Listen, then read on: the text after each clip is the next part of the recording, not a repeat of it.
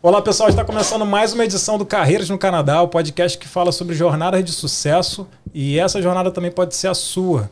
A cada edição nós temos um convidado especial que vem contar um pouco da sua história, assim ajudando você que está em busca de novas oportunidades no Canadá. Eu sou o Felipe Ramiro, ao meu lado está meu amigo Rodrigo Goulart. E antes da gente começar, a gente pede para dar aquela força, se puderem dar o like, se inscreverem no canal e ativarem o sininho também para receber as notificações toda vez que divulgarmos um vídeo novo. Certo, Rodrigo? Certo, Felipe. Não, para mim hoje é um dia extremamente especial, né? Eu estou recebendo aqui a minha orientadora de carreira, né? Uma pessoa que foi muito importante, continua sendo para mim. Assim, a nossa parceria acho que é longa, de longo prazo aí. Então, estou muito feliz de recebê-la aqui. É um enorme prazer, Débora. Obrigado demais por ter aceitado conversar um pouquinho da gente, contar a sua experiência, né? Tudo que você vivencia e como que está sendo sua carreira aqui no Canadá, né? Passar um pouquinho pro pessoal. Super obrigada pelo convite, enorme prazer estar aqui, tô adorando já. Meu primeiro podcast, acho muito chique. E, nossa, é, poder falar pro pessoal que está no Brasil querendo vir, poder falar pro pessoal que já está aqui no Canadá e quer andar um pouquinho para frente na carreira, ou quer dar aquele up, quer trocar de área, quer voltar para sua antiga área, acho que tudo isso a gente vai poder conversar hoje. E eu tô esperando assim altas expectativas de que vai ser um papo super legal. Show de bola. Legal, Deb. Então, dá uma pincelada pra gente assim, como que tudo começou, como que surgiu o Canadá na sua vida, assim, fala um pouquinho também da sua carreira antes do Canadá, né, pra gente poder fazer essa ligação. É, o pessoal entender um pouco, saber é. como é que foi uh, contar sim, essa história. Sim, sim, sim, sim, sim. Bom, um, o Canadá é a minha, eu diria, terceira carreira. Talvez, é, não sei. Uh, eu minha formação básica é em matemática. Você sabia disso, Rodrigo? Não sabia, eu fiquei surpreso eu quando você mandou o resumo. Sou bacharel em matemática pura. Isso existia como curso, ainda existe, na verdade. É, só é. que são tão poucas as pessoas, né, que ninguém nem conhece. Sabe assim, aquela história de nunca vi, que nem cabeça de bacalhau? Sim. Mais ou menos isso. E eu me formei em matemática e fui logo em seguida. Uh, na verdade, eu não fui à minha formatura, porque eu já tinha começado a trabalhar e era em outro estado. Eu me mudei e fui trabalhar na Kumon, que é uma empresa japonesa. Que... O meu irmão fez Kumon, olha aí, ó. Então. Vários traumas, vários traumas. Vários traumas, com certeza. E eu fui trabalhar na Kumon um, e fiquei trabalhando com eles por vários anos, só que eu tive a oportunidade de, pela Kumon, morar em vários lugares no Brasil. Então eu comecei em Porto Alegre, que é de onde eu sou, fui morar em Londrina, abri o escritório lá em Londrina. Ah, que legal. E depois disso Uh, eu acabei indo trabalhar em São Paulo, fui trabalhar lá para fazer o gerenciamento do departamento pedagógico de matemática. Aí é o link, né? Matemática, uhum. Kumon, minha formação em matemática. E um, de lá eu acabei indo trabalhar, abri um escritório no Chile, acabei indo para o Japão, onde é a matriz mundial do Kumon. Depois disso eu voltei para São Paulo, fui gerente Nossa. da filial de São Paulo, que Caramba. era a maior. Um, a maior filial, digamos, em termos de Brasil, na época nós tínhamos 400 e poucas franquias em São Paulo e eu fui a gerente de lá. E aí voltei para Porto Alegre e cheguei à conclusão que estava na hora de sossegar meu facho, porque eu era assim a bandeira do divino, né? Cada um ano, dois anos eu estava num lugar diferente. Aí larguei a Comum e fui fazer mestrado em administração. Porque até então eu tinha trabalhado fazendo gestão, né, durante mais de uma década e não tinha estudado nada disso. Eu tinha feito faculdade de matemática. Faculdade de matemática nem TCC tem, né? Você faz as disciplinas e você acaba e ganha um diploma.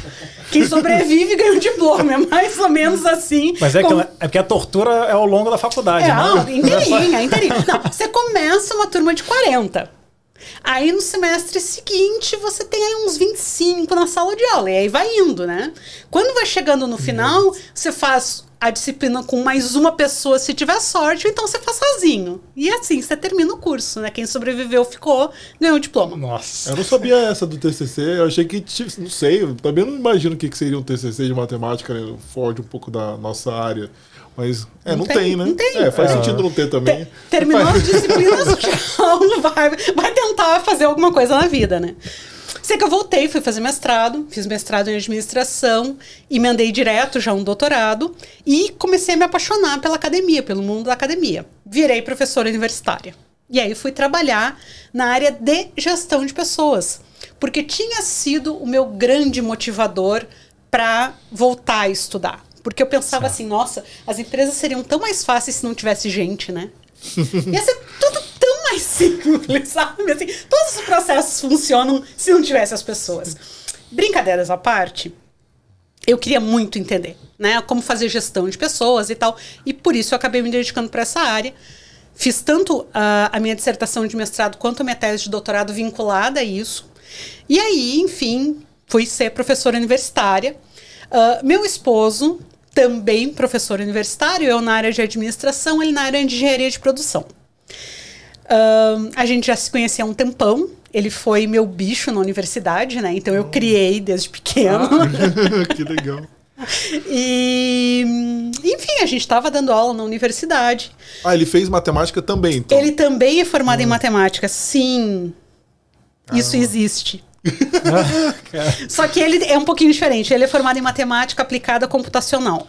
Ah, tá. Que é um curso assim mais chique, entendeu? Porque tem um vínculo com computação. O meu não. O meu é aquele roots, Raiz, matemática né?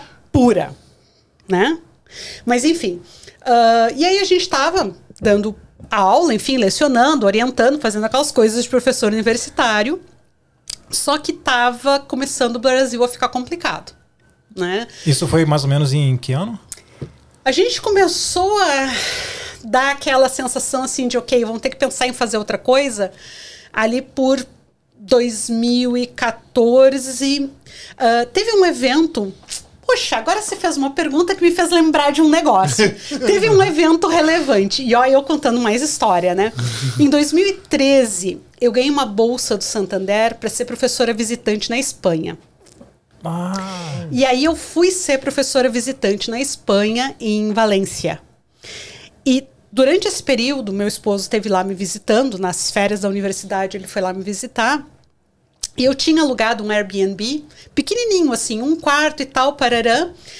E a gente teve aquela experiência lá e ficou assim encantado, né? Porque, nossa, era uma vida completamente diferente da vida que nós tínhamos em Porto Alegre. Nós morávamos em Porto Alegre. Para começar, um apartamento pequenininho, tipo, meia hora, uma hora você limpava o apartamento inteiro. O nosso apartamento era um apartamento grande, então a gente precisava ter alguém que ajudasse com a limpeza, os dois não davam conta, né? E o estilo de vida mesmo, sabe? Sim. Vai para a universidade a pé, volta a pé, não tem perigo, não tem risco, você não precisa estar se escondendo de nada, né? Essas coisas todas assim começaram a pesar. Isso foi em 2013. Ali eu acho que brotou, sabe, teve uma sementinha plantada que começou Mas você a já gerar tinha ido pro frutos. Chile, já tinha ido pro Japão. E, e Sim. as experiências foram Pelo diferentes dessa Sim. da Espanha, né? Sim, sim. Isso, isso até era o que eu ia te perguntar, Débora. Como é que foi essa experiência para você ter essa, essa vivência internacional? De ter ido para o Japão, no Chile, depois na Espanha. Antes da Espanha teve Itália. Durante o doutorado eu passei seis meses na Itália, em Trento. E o que eu posso dizer é qualquer pessoa na face da Terra que tenha a oportunidade, por favor, faça. Você nunca mais vai ser o mesmo. E vocês podem me dizer Sim. isso. É, é transformador, com É certeza. transformador. Eu tive essa sensação também. Então, assim, ainda mais que no seu caso, que ainda visitou. Pra, eu, eu cheguei aí para Austrália, eu fiquei cinco meses lá. E cheguei aí também aí para Espanha. Os outros lugares foi mais turismo, né? Estados Unidos e Espanha. Mas já no seu caso, você chegou a, a- a trabalhar, então, em mais de um lugar diferente. Ah. Então, Sim. E com, cultu- com culturas tempo bem, bem diferentes, bem né? diferente. Japão pro Chile, É, assim, nossa. é, é- É. E, e, e é isso, assim, é, mesmo turismo, sabe? A pessoa tendo a oportunidade, nem que você tenha que cavar um pouco, eu acho que é o melhor investimento que você faz em você mesmo. Sim. né? Concordo Assim, plenamente. Poder e você vai experienciar coisas diferentes, você vai entender o mundo de um jeito diferente, né? Essa possibilidade, sabe, de chegar à conclusão que o teu umbigo não é o centro do universo. Isso para qualquer pessoa tem um valor assim inestimável. Então acho que, que foi isso assim, mas pra gente foi a, a questão do estilo de vida. Porque o que que acontece, né? Comparando com quando eu tinha estado no Chile. No Chile eu estava solteira ainda. Então tinha lá um apartamento alugado, trabalhava feito uma condenada, né? Trabalhava muito, voltava de noite para casa e tal, tinha amigos lá, mas assim, não, não tinha muito essa percepção da diferença da qualidade de vida. Japão, exatamente a mesma coisa, né? E como que foi com a língua, Débora, assim, pegando um parênteses aí? Com, assim, Chile e espanhol, teoricamente... Cara, eu cheguei no Chile, eu sabia falar buenos dias, buenas tardes. E deu, entendeu? A situação era essa. Eu lembro do primeiro dia. Primeiro dia eu no Chile, né? Estamos lá, assim, o escritório está começando, então já tinha uma outra pessoa do Brasil que tinha ido para lá e ele falava espanhol, né? E aí tá naquela, vai contratar funcionários locais, papapá, papapá. Beleza, né? Débora, vem aqui, acompanha, porque eu era pessoa com background um pouco mais já dentro da empresa, já manjava umas coisas de RH e tal. Então, né, eu tava lá para acompanhar as entrevistas. Ele começou a falar com o primeiro candidato, eu do lado. Oi? Já deu aquela situada, né? Hã? O que que, que língua é essa que vocês estão falando? Como boa gaúcha, eu achava, né, que meu portunhol ia resolver o caso ali. Nada, mais nada, foi horrível. Aí eu comecei a buscar aula de espanhol, porque eu precisava aprender. Não consegui aula de espanhol. Então eu fui aprender na marra mesmo. Aprendi dentro do escritório, trabalhando, errando, acertando, falando bobagem de vez em quando, pedindo para as pessoas me corrigirem e tal. E aí deu uns quatro meses mais ou menos, já estava tranquilo. Uhum. E o espanhol que eu aprendi no Chile até hoje é o espanhol que eu falo. E é muito engraçado, porque quando eu falo espanhol, as pessoas me perguntam se eu sou chilena. Porque eu peguei o sotaque ah, chileno, como eu aprendi legal. lá. E tem a questão também dos termos, né? Tem umas, tem, tem, tem umas os palavras termos também, é, tem os locais, da vida É. chileno, mas também tem o acento, né? Acento não, né? Em português, sotaque. É. Tem o sotaque também que você pega e isso é fatal, né? Mas assim, ah, em termos de experiência, eu diria que a Itália, de novo, foi diferente, porque eu fui morar em casa de estudante na Itália. E na época, meu esposo foi pra Coreia, que é outra história Hum. Nossa, doida. isso? Ele foi como professor visitante para a Coreia do Sul e eu fui como aluna de doutorado, ah, doutorado sanduíche, né, para Itália. Então tava cada um no lugar no mundo. Nossa. Então, Parecia que era uma competição. Quem ia passar mais perrengue? É. Perrengue Nossa, internacional, não, né? Não, A- a- é assim, agora vamos botar aqui os pingos nos is, né? Ele na Coreia passando mal pra caramba, sofrendo com a comida e tal. Muito apimentado, não é bem muito diferente. apimentado, né? Pimenta em tudo, absolutamente, né? E aí, às vezes, ele me ligava. E eu tô lá na cozinha do estudantato, né? Da casa do estudante, preparando comidinhas assim. Comidinha italiana maravilhosa, né? Tomando Nossa. vinhozinho, vinhozinho local, a 3 euros a garrafa, entendeu? Vida difícil, né? Mas, enfim, fazer o quê, né? Não, mas foi, foi uma época boa, só que, de novo, não dá pra comparar como qualidade de vida, porque é outro esquema. A ida para Espanha, sim, a ida para Espanha que fez a diferença mesmo, porque aí eu tava lá como professora visitante, né? E, enfim, deu para sentir a diferença. Mas e, e o Japão? E, e- porque eu acho que o choque de ir no Japão, porque com a língua deve ter sido ainda muito Cara, mais, muito mais desafiador. dentro do escritório era tranquilo porque a gente usava inglês. Então tava tudo de boas, sabe? Tudo de boas. O problema era da porta do escritório para fora, Nossa, né? é. E o principal não é nem a língua, porque se se vira bem fa- falar, você aprende algumas coisinhas básicas e você passa a se virar. O pior de tudo é ser analfabeto. Esse é o drama. E esse é o drama ah, que serve para Japão, serve para Coreia, em, qualquer qualquer, lugar, lugar, né? que não use o nosso alfabeto. O que eu não sabe o que, que eu, eu, eu senti isso a primeira vez? Como é ruim você não saber inglês quando eu fui pra Rússia. Porque lá na Rússia, pelo menos quando eu fui em Moscou, em 2013, ninguém falava inglês. Um hi, hello, eles não entendiam. E você não conseguia se comunicar porque até então inglês, eu tô em casa com inglês. Se chegar num país e nada que você sabe resolve, é desesperador. Aí eu consegui me colocar no lugar de pessoas que vêm para os Estados Unidos ou para o Canadá e não falam inglês. É desesperador. Não, é, é- desesperador. é- é desafiador. Totalmente desesper- desesperador. É, é, é muito complicado. Eu lembro assim de ir pro metrô, por exemplo, o sistema de trens no Japão é maravilhoso, né? Um negócio assim enlouquecedor de tão bom que é em termos de ah, flexibilidade, viabilidade, interconexão das diversas linhas, né? Dos diversos tipos de trem. Então você tem trem rápido chegando na mesma estação que você vai ter o trem regional, que você vai ter o metrô dentro da cidade. E você só troca de andar e faz todas as conexões e tal. E eu queria passear, né? Fim de semana. Aí eu pegava cola, sabe, assim, escritinho como é que era o nome da estação que eu tinha que descer, pra ir achar no mural, achar lá o valor pra, bot- poder botar na maquininha. E nós estamos falando isso lá do ano 2000, né? Então, Que nem tinha essa praticidade da internet e tal. Nada, nada, nada. Era. Imagina, o primeiro celular com câmera que eu vi foi no Japão. Achei aquilo o máximo. As pessoas pegando o celular e tirando sabe? Tic, tic. Eu, Gente, câmera no celular, pra que isso? Pois é, né? Então.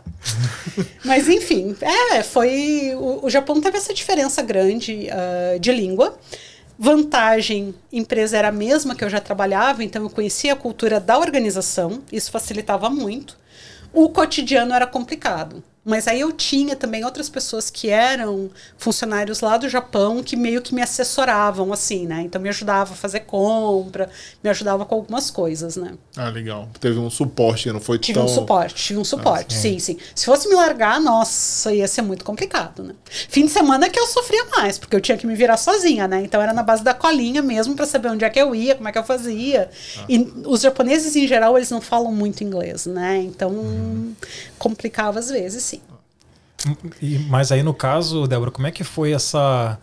A, a, a decisão de ir para o Canadá. Isso aí contribuiu também, essa questão de ter essa vivência fora, em outros países? Com certeza, com certeza. Né? Eu tava, a gente estava falando lá de Valência, que foi 2013, né? Ali a coisa começou, porque quando nós voltamos para casa, eu e o Gui, a gente falava muito assim, nossa, pensa bem, né? Para que, que a gente precisa de tudo isso, sabe? Para que, que a gente precisa de um apartamento desse tamanho? Para que, que precisa de todas essas coisas? Não seria mais legal viver num formato mais simples? A gente começou por esse lado. E aí a coisa também apertando a violência, né? Apertando uhum. outras questões no Brasil complicadas. A gente começou a falar em, ok, vamos explorar. Onde é que a gente pode ir? E uma coisa que sempre tinha rolado muito era a possibilidade de ir para a Itália, porque ele tem passaporte italiano. Só que aí, Itália, eu tinha voltado de lá há dois anos. Depois de 2012, a gente tinha ido de novo de férias. E a gente via que a Itália estava difícil em termos de emprego, carreira, sabe? Não era exatamente uma situação muito tranquila, muito reconfortante. Ah, esse é um dilema que muita gente passa, né? Porque assim, tem muita vontade de ir para a Europa, mas é por conta do emprego, né? A falta é, de emprego aí dá uma recuada. É, é, porque a Europa é um lugar magnífico, é. né? Todo, a Itália, então, Assim, eu conheço eu só Roma na Itália, mas é uma coisa assim. É magnífica, entendeu? A comida, tudo. Então, mas assim, não, não, é, não basta só isso, você tem que saber como se você vai sustentar lá, né? Exatamente, uhum. exatamente. Uhum. Essa é a dificuldade, uhum. né? E a situação apertando, o número de refugiados aumentando muito. Então, várias coisas que estavam nesse lado pesando. E aí o Guilherme, ele veio com a ideia assim, tá aí o Canadá. Né? Ele jogou do nada, assim. Do nada. Tinha... E aí eu fui perguntar por que o Canadá é. E era uma coisa meio de sonho de adolescente dele, assim né, de conhecer o Canadá, ah. ele tinha aquela coisa da imagem das Rocky Mountains, né, os muitos lagos e tal. Ah, então já tinha já uma, ele, uma pesquisa, ele já, já tinha, tinha interesse mas já isso passado. lá da adolescência dele, um negócio tinha um carinho, tinha um carinho prévio, né? É, é porque um geralmente assim tem pessoas que trazem né, outras oportunidades, né? Assim, tem outras cartas, né? Fala assim, ah, tem Irlanda, tem Austrália, Nova Zelândia, Canadá, então nesse caso já foi tá. direto e Canadá. A gente chegou, não, aí que tá, né? Ele falou isso, mas para ser uh, justo e honesto e tudo mais, a gente fez uma lista. Né? E a gente pegou uma lista assim, tá? Quais seriam os lugares viáveis? Quais são as barreiras? Quais são as facilidades? Já né? pensando em migrar ou pensando já em explorar para ver como que seria? Não, assim, possibilidades de imigração. Ah, sim. Tá. tá? Porque se fosse para sair do Brasil, era para sair. Já sair. É. Malecuia. Como Aí levantaram prós e contras de cada lugar. Exatamente. Desde facilidades para imigração ou não, um, outras questões culturais. E aí, quando a gente começou a olhar de fato para cada um dos lugares, aí ficou assim: nossa, Canadá disparado um milhão de pontos na frente né? um milhão de pontos na frente. Em termos, de, inclusive, de adaptação questão cultural, valores do país, né? questão do multiculturalismo, é, o estilo da sociedade, várias coisas que pesaram assim muito para gente dizer não, acho que Canadá é a escolha. E aí a gente fez a famosa viagem exploratória. Meados de 2015, em julho de 2015, a gente veio e ficou três semanas. Em qual cidade? A gente deu uma passeadinha, né? Mas não foi muito, não. A gente não foi para as bandas de Vancouver, porque desde o início a gente queria ficar pro lado de cá, uhum. para ficar mais fácil o acesso ao Brasil, por causa dos meus pais, da mãe dele também. E aí a gente uh, veio para Toronto primeiro, fomos para Ottawa. E depois a gente foi para Quebec. A gente visitou Quebec City, obviamente, né? No Montreal. verão inverno? Foi julho, verão. É, eu fui pra inverno, conheci o inverno. Daí é zenial também. Menos 33 eu peguei lá. Isso. E a gente acabou indo pro norte do Quebec também, até Saguenay. assim, para dar uma passeada e tal, né? Mas, hum, nossa, foi a, a, a, sensação de estar tá aqui e ver como as coisas eram e tudo mais foi ok, tá, a gente vai aplicar. E foi com esse intuito que nós voltamos no Brasil. A gente pisou no Brasil sabendo que ia aplicar para o processo de imigração. É, isso é legal, né? Porque assim, quando você compara, eu vejo assim, ó, o Felipe, ele fez essa listinha, a minha lista nunca foi, lista assim foi Canadá e acabou, não tinha plano B. Só tinha plano A. Mas quando você compara planos migratórios, infelizmente, cara, só for, tem vários quesitos, claro, a gente pode discutir todos eles aqui, mas o principal, quando você fala possibilidade de imigração, quando você vê, tipo assim, do Canadá tem Sim. tanta possibilidade, né, que não tem como, né? Assim, é muito mais fácil. Eu, eu acho é. que se for pegar um quesito que às hum. vezes derruba, né, que inviabiliza, o que seria o quê? O clima.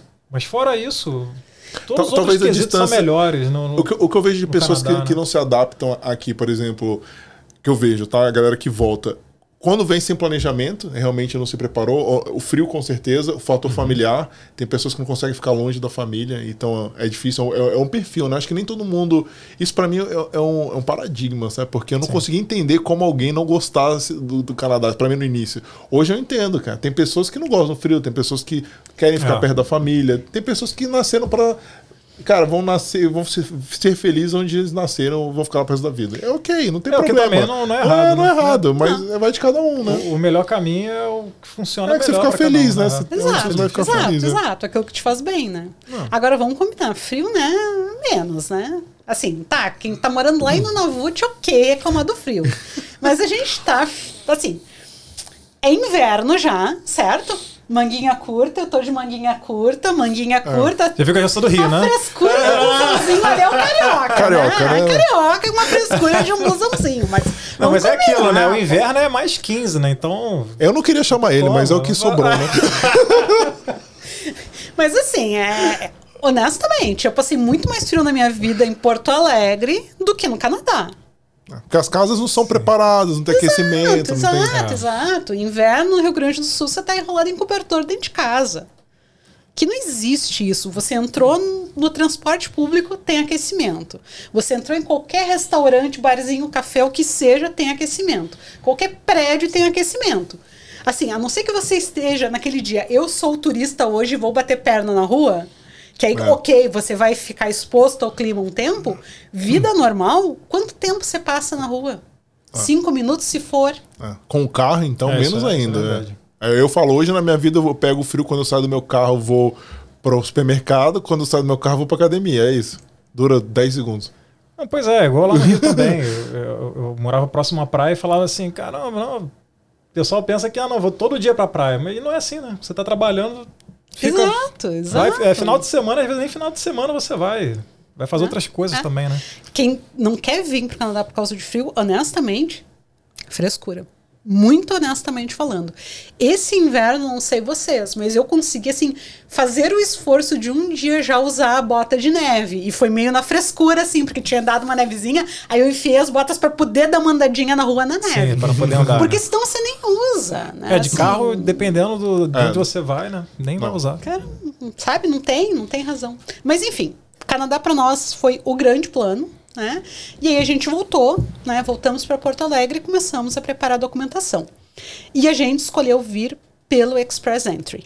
Sim. Que era, na época, já um desafio, porque a gente não tinha mais pontuação de idade, né? E aí, sabe aquela lenda urbana que conta que você já passou da idade, esquece, porque você nunca vai conseguir Express Entry? Então, não é verdade, né? Porque a gente veio uhum. pelo Express Entry. Mas eu acho que no caso de vocês, assim, é, é mais difícil, mas não é impossível. Mas como é eram dois doutores, a pontuação também de, é a máxima de educação, né? A pontuação de educação foi a máxima, mas não foi o que fez a diferença. O que fez a diferença foi língua. Ah, que legal. É tá? Porque a pontuação de educação ela não é tanta assim. No final das contas, eu acho que são 25 pontos só de educação. Não é um negócio assim que você diga, oh meu Deus, pronto. Faz né? a diferença. Né? Tenho o meu doutorado, deu resolver da minha vida. Não é bem isso. Mas é por conta da idade que você falou, né? Ganha de um lado e perde do outro. A, aí... a gente perdeu não tinha pontos mais por idade, né? Nenhum dos dois. Mas aí o que, que aconteceu? A gente foi estudar francês. Ah, né? E a gente Que é uma dica sensacional. A pontuação do inglês nós já tínhamos, né? Assim, quer dizer, já tínhamos. A gente não tinha feito IELTS ainda, mas a gente sabia que ia conseguir a pontuação do inglês. E o francês não. Então o negócio foi baixa a cabeça, estuda francês. E a gente estudou seis meses de francês para conseguir um B2 em francês. Ah, E foi isso. E resolveu, né? E resolveu. Conseguimos os pontinhos, processo aplicado e tal. Então vocês já vieram pro Canadá já com residência permanente. Sim, a gente isso já é chegou ótimo. com PR. A gente Legal. já chegou com o famoso PR.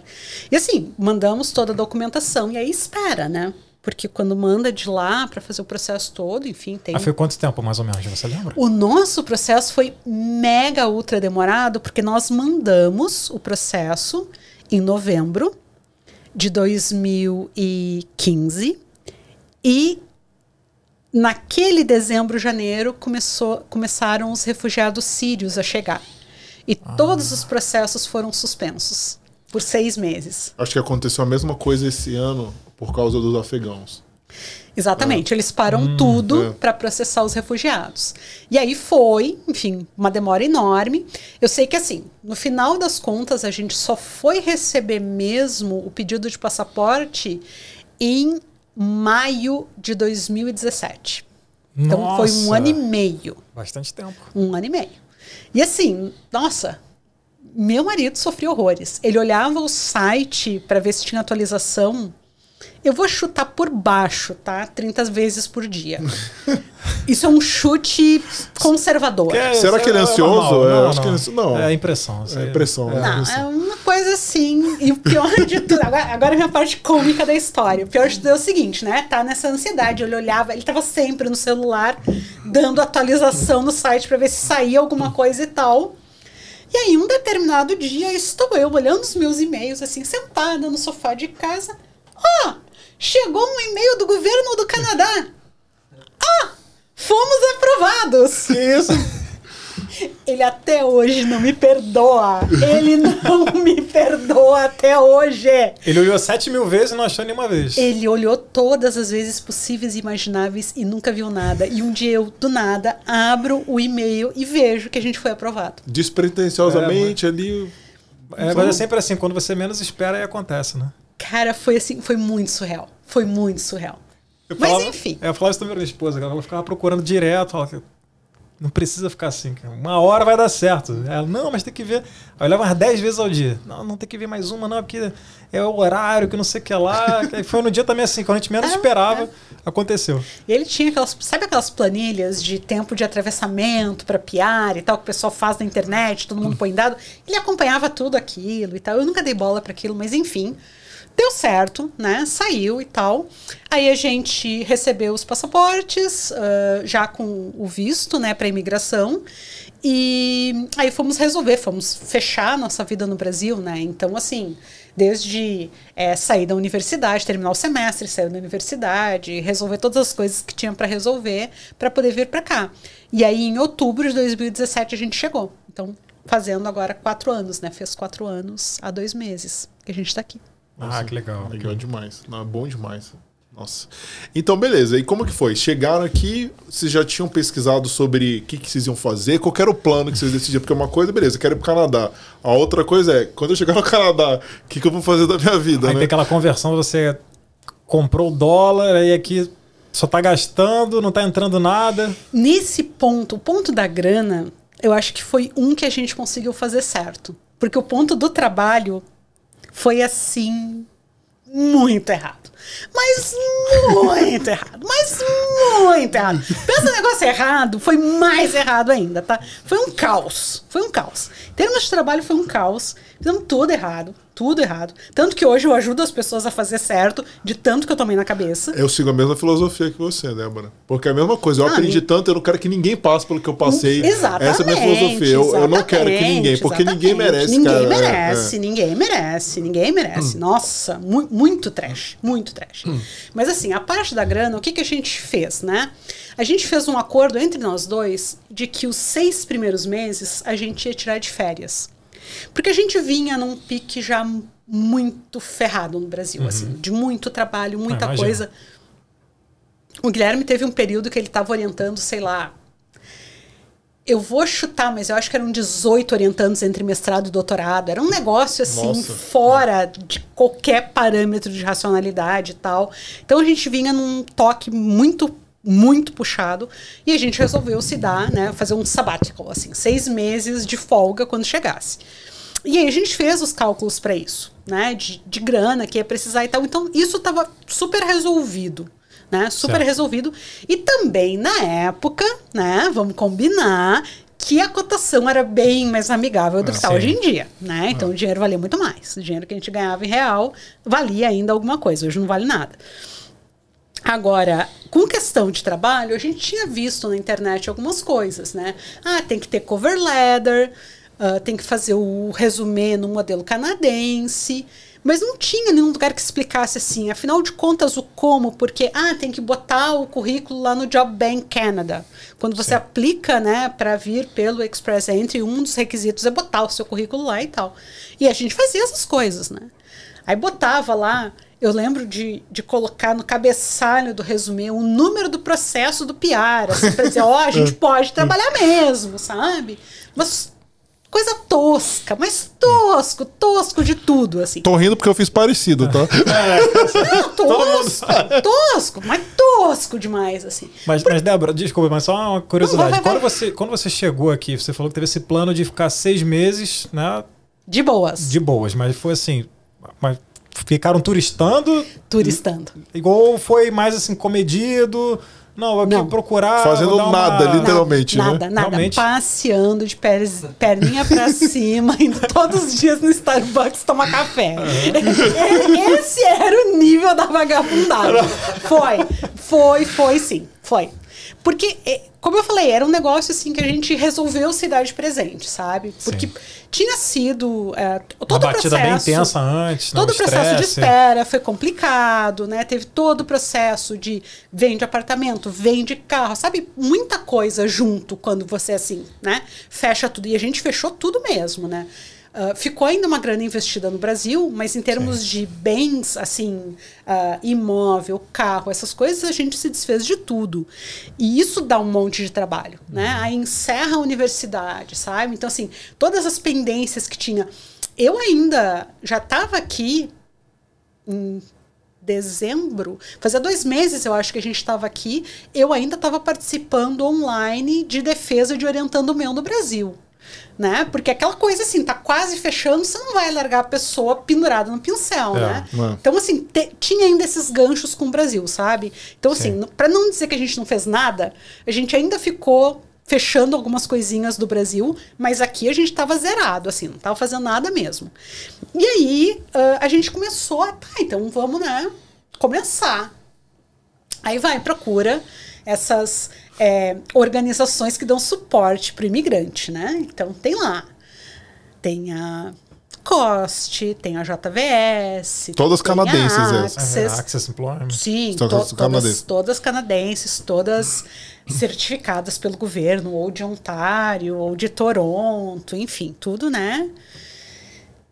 E aí, cada lugar desses que a gente chegava, a pessoa nos dizia uma coisa diferente, e a maior parte delas eu pensava, isso é uma bobagem o que estão me dizendo, mas tudo bem, eu vou fazer. E aí você começa a escutar. Eu não perguntei antes, pode falar palavrão aqui ou vocês têm alguma coisa contra? Não, fica à vontade. Tá, pode Fala falar. aí. Então, beleza, é porque eu sou meio desbocada quando Tem eu começo a falar problema as nenhum. coisas. A gente começou a escutar cada merda que dava vontade, assim, de chorar num cantinho, sabe? E o negócio era assim, não, muda a fonte. Põe palavra tal, tira não sei o quê. E aí um era bota, o outro era tira, o outro era faz. E ninguém explicava por que, como, nem onde. Só diziam, ah, não, isso aí não vai dar certo. Aí eu caí na bobagem. Hoje eu entendo que foi uma bobagem terrível, mas as pessoas começaram a me dizer: não, você tem que procurar emprego entry level. Porque se você tentar procurar emprego mais para frente, você não vai conseguir nada. Você tem que ir para o emprego entry level. Então você aplica para Human Resources Consultant ou Human Resources Administrator. E eu, tá, mas como é que eu vou justificar que eu tenho experiência para fazer esse negócio? Não, põe lá no currículo. Tá, mas eu era professor numa universidade. Como é que eu vou justificar? Não, tira esse PhD daí. Sim, mas eu vou botar que eu era o quê?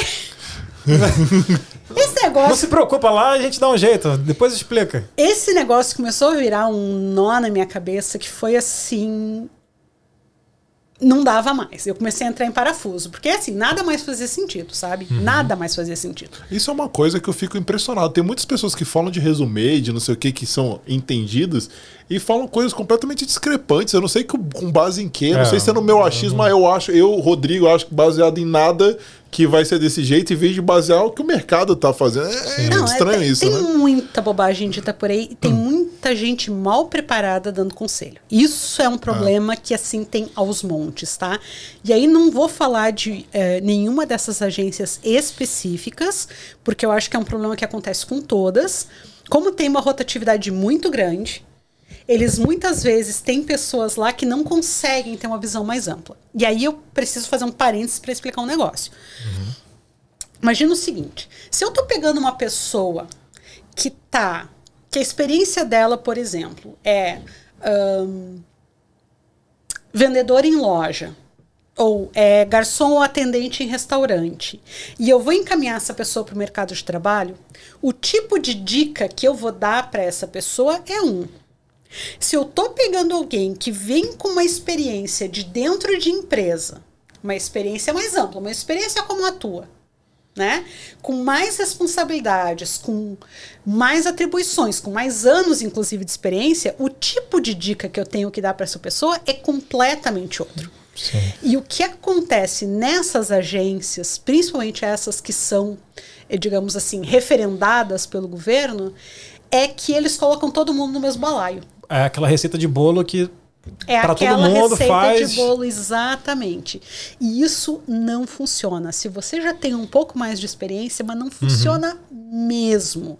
Eu lembro uma vez, eu estava numa reunião dessas, ahn, nós éramos umas 15 pessoas na sala, mais ou menos, e todo mundo ali, assim, tinha engenheiros, tinha contadores, enfim, todo mundo com graduação, com anos de experiência. Quem ali tinha menos experiência devia ter pelo menos uns 8, 10 anos de experiência. Gente com 20, 25 anos de experiência. E a pessoa que estava dando o seminário tratando como se fosse gente saindo da universidade, com dicas Uhum. desse nível, sabe? E aí fica todo mundo se olhando com aquela cara de aquela coisa bem mais rasa, assim, né? sentido. Bem, bem Não básica. fa- mas não faz sentido, não faz sentido. Você acha que. tá- eu fico pensando nisso. Eu vivenciei um, um pouco disso quando eu estava na, na- nessa busca de emprego.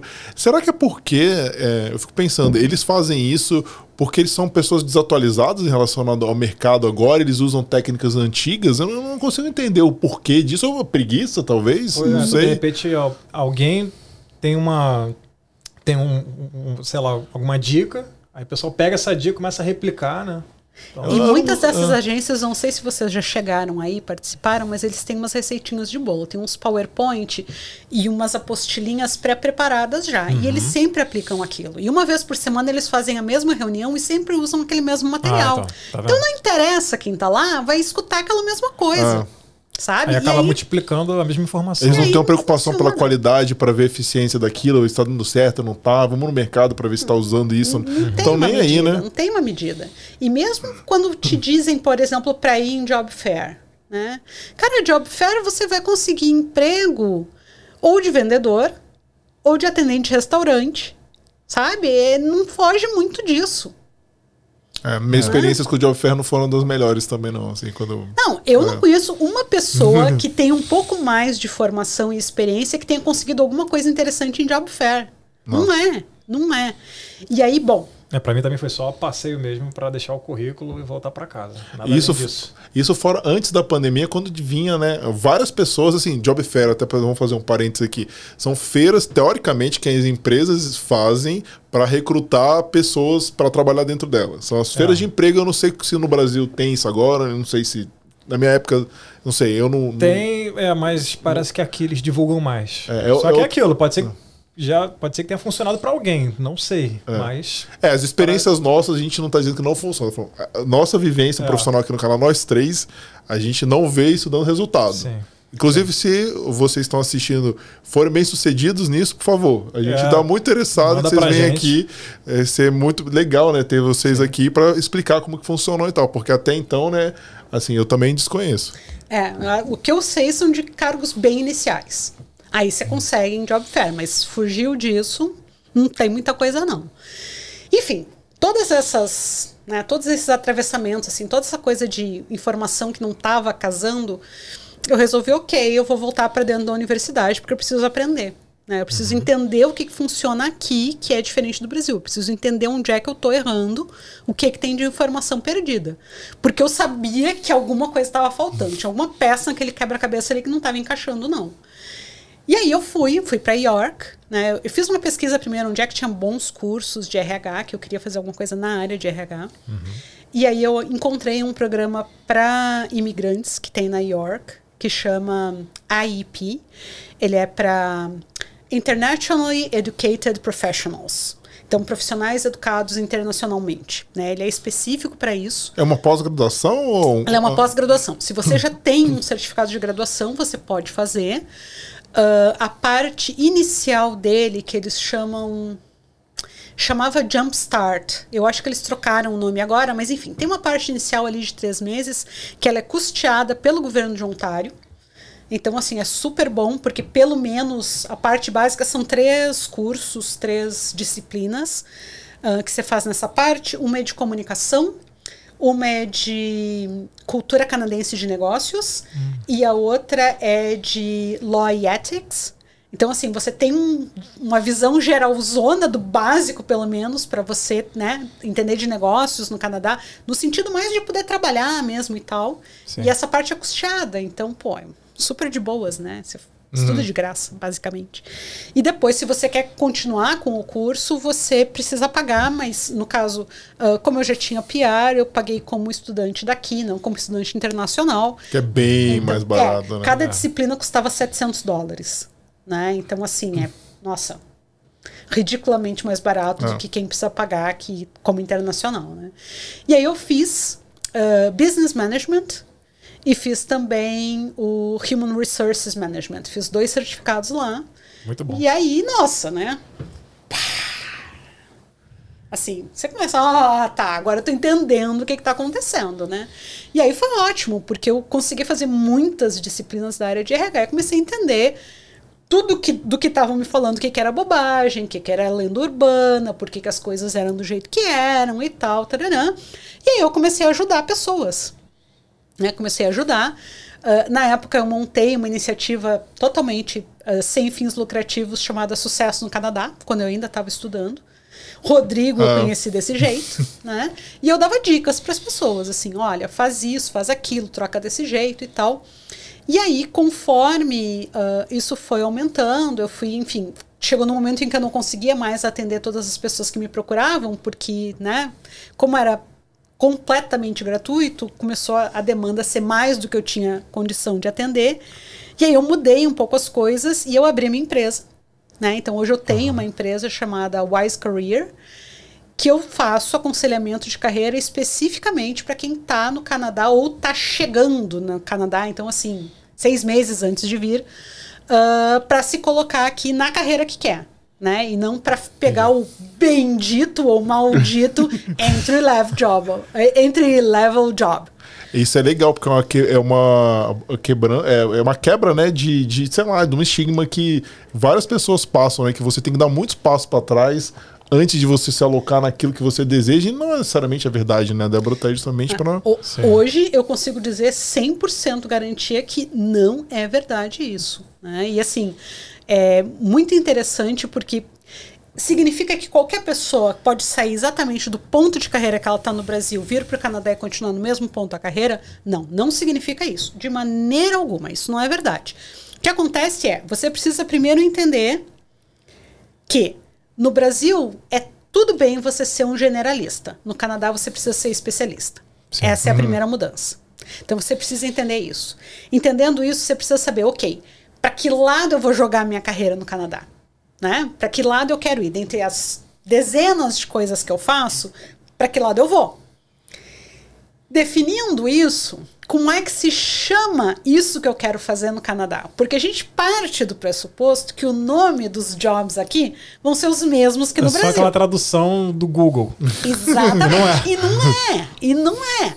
Né? Ah, por exemplo, hoje eu sou Learning and Development Specialist. Isso não existe como profissão no Brasil. Né? No Brasil, você, eu seria TID, treinamento e desenvolvimento, dentro de uma empresa, mas assim, Learning and Development não tem lá. E claro, você só vai descobrir isso na hora que você começa a pesquisar. Então, tem um processo de pesquisa para você fazer o match ali, fazer o encaixe, né? E depois tem mais um detalhe ainda que é o fundamental, eu acho hoje, né? Que é assim, ok, então, isso é o que eu sei fazer, isso é o que eu quero fazer, como é que eu vou contar a minha história para mostrar que eu sei fazer isso? E é o como eu conto a minha história que supera a famosíssima experiência canadense, né? Que a gente chega, as pessoas dizem: "Ah, não, você não vai conseguir porque você não tem experiência canadense". Sim. Não é verdade. A gente não consegue porque a gente não sabe contar a nossa história de um jeito que faça sentido no Canadá. E isso hoje eu tenho visto, né? Tenho visto com clientes que na hora que você refaz a história da pessoa e você conta de um jeito que faz sentido, a pessoa consegue. Por quê? Tem que fazer sentido na cabeça do recruiter e do hiring manager canadense, não do brasileiro, Sim. né? Isso que eu te perguntar, falando dos temas das profissões também. Eu vejo, por exemplo, depende da área, algumas coisas são diferentes aqui também. Por exemplo, um manager na, numa área geral. Agora você vai para publicidade, né? Que a gente teve um convidado aqui da área. Um account manager lá é bem diferente do manager nosso, da nossa área, né? Sim, É, sim. é outra pegada. O manager dele, ele, na verdade, não tá gerenciando ninguém ali, né? Aqui é uma coisa que, assim, para nós no Brasil ela só é ridícula. Mas aqui você ter o cargo de manager não significa que tem uma pessoa que você vai estar gerenciando. Você pode não É. ter ninguém para gerenciar e você tem cargo de manager. Ele é simplesmente uma posição hierárquica. E aqui eles adoram. Isso é uma influência americana, tá? Só para comentar sobre isso. O sistema canadense ele tem muita influência dos Estados Unidos e uma influência americana é fazer um up, dar um boost no nome dos cargos para que as pessoas pareçam mais importantes do que elas são de fato. Então você chama Deus e o mundo de manager e você chama Deus e o mundo de director. Então você vai ver dentro de uma empresa, você tem, por exemplo, vamos supor que você tenha oito ou nove níveis hierárquicos, certo? Você vai ter lá um ou dois antes do manager, e aí você vai ter provavelmente manager, senior manager, director, senior director, e aí você começa a ter outros nomes. É, tem, tem Outros nomes de cargos pra, sabe, VP e tal, pra poder dar conta da parte de cima da pirâmide, né? Mas assim, é simplesmente isso. O, por exemplo, aqui manager muitas vezes é nome de cargo para o que no Brasil a gente chamaria de supervisor. Ah. Interessante. Mas então, né, pegando o, o gancho lá, aí você fez o curso, né? Depois que você fez o curso, você já começou a prestar essa assistência, mas era, era até então você não, não, não tava fazendo isso do seu negócio, né? Não, não. Eu. Quando eu terminei os cursos, o segundo eu terminei. Tá fazendo quase um ano agora, foi em fevereiro que eu terminei. Nesse meio tempo, eu estava fazendo simplesmente o, o trabalho voluntário, estava ajudando as pessoas voluntariamente e tal. E aí, ahn, eu já tinha, enfim, né, ajudado algumas pessoas, estava vendo que as coisas que eu falava faziam sentido, estavam dando certo. Mas aí eu resolvi me dedicar primeiro a, ok, agora eu vou fazer para mim, né? Agora eu vou conseguir um emprego. Então eu fui, tal, apliquei. E aí foi muito engraçado, porque eu descobri que agora eu tomei um. Sabe aquela coisa café com leite, assim, que a gente fala no Brasil? Eu sou meio café com leite agora, porque se eu aplico para uma vaga, eu descobri que eu consigo. Então eu tenho que cuidar um pouco quando é que eu aplico para uma vaga. Eu comecei a aplicar para algumas vagas meio só para testar, né, o, o sistema, Aham. e eu comecei a descobrir que dava certo. E eu precisei Ah, começar a dar entendi. uns não assim para as empresas, sabe? Mas e aí a- fica meio É, chato. pega mal. é. Essas aplicações por aplicações online ou de indicação ou diferenciadas? De- Ah, então. É, porque- é. Então, Rodrigo. Ah, excelente pergunta, né? Tá. Tem um negócio que, que eu criei e que, enfim, eu acabo usando que chama. ahn, busca de emprego, enfim, Job Search 360, que é 360 graus mesmo. Então, o que, que é? É você usar como estratégia, ao invés de focar em uma coisa só, você ter mais de um jeito para você chegar no emprego que você quer. E para mim, hoje, o que eu faço, como eu não tô de fato procurando emprego, até porque eu tenho, mais de um, inclusive, mas enfim, deixa assim. É, o que acaba acontecendo comigo é que tem muito recruiter que me busca né? Faz contato uh, via Indeed ou via LinkedIn. E aí, algumas vezes, eu dizia, ah, sim, vou aplicar, né? Até para ver qual é que era e tal, tarará. Só que agora eu dei uma parada porque eu comecei a conseguir vaga que de fato eu não tava tão afim. É. E aí é xarope, né? Xarope pra é. empresa, queima filme e tal. Então eu, eu, dei uma parada nisso. É uma aplicação qualificada já, porque o recruiter foi atrás de você, Sim. então você já aplicou através do recruiter claro. já foge daquele filtro claro. padrão, né? Que Exatamente, gente, é. A aplicação seca, aquela que sim, você viu lá o, a, a job description e mandou. Um, no meu entendimento, ela tem que ser menos de 10% do esforço de alguém que está procurando emprego. Né? 10% ou menos do seu esforço vai ser para isso. Os outros 90% você vai distribuir em melhorar a sua presença online, e aí especificamente LinkedIn. Né? Então, assim, ser ativo, postar coisas, comentar, participar em grupos, né? Porque ali você vai começar a construir a sua rede, né? O seu network vai acontecer ali. Fazer network mesmo, né? Então, assim, entrar em contato com as pessoas, fazer o famoso coffee chat e tal, fazer esse processo. Essas duas coisas, eu diria, elas têm que ocupar a maior parte uh, daqueles 90% lá que a gente estava distribuindo, né? Digamos, sei lá, 70 dos 90 vão ser para isso, e os últimos 20 que sobraram vai ser para você colocar o seu currículo disponível em algumas plataformas que tem por aí, né? Especialmente daquelas da área em que você está atuando. Então, assim, de modo geral, isso te dá uma cobertura, uma abrangência maior, e aí você tem muito mais chance de chegar perto do emprego que você quer, de fato, né? Hum. E assim, depois que né, eu comentei, Uh, fui fazer isso para mim e tal, fiz, consegui. Uh, os dois lugares que eu tenho atualmente, que eu trabalho atualmente, tirando a minha empresa, eles foram via recruiter, né? Não foram vagas que eu apliquei, foram vagas que as pessoas chegaram em mim. Foi bem interessante. E depois disso, depois que baixou a poeira e tal, que eu já estava trabalhando, aí sim eu resolvi abrir mesmo. Então eu tenho hoje a Wise, né? Que é incorporated, né? Então hoje eu tenho empresa e estou fazendo uh, profissionalmente mesmo o, o trabalho de orientação de carreira para as pessoas, né? Não, legal demais. É importante, fica aí. Como que o pessoal. A gente normalmente deixa para o final, mas como o pessoal acha a, a informações sobre. Me acha no LinkedIn, né? Pelo meu nome, Débora Azevedo. Uh, também acha por Wise Career. E especialmente porque eu vim aqui, eu abri um Instagram. Ah, eu tinha encerrado, que legal. Eu tinha encerrado o Instagram do Sucesso no Canadá, mas aí eu pensei, não, pô, Rodrigo tá lá, né? Tem o Instagram deles. Vamos botar um Instagram. Então eu botei Depois lá. Depois a gente coloca lá também. Vamos né? colocar na descrição do canal do vídeo, Instagram, tudo certinho. Uh, Wise Career. Né? Legal. Simplesmente isso. O arroba é Wise Career.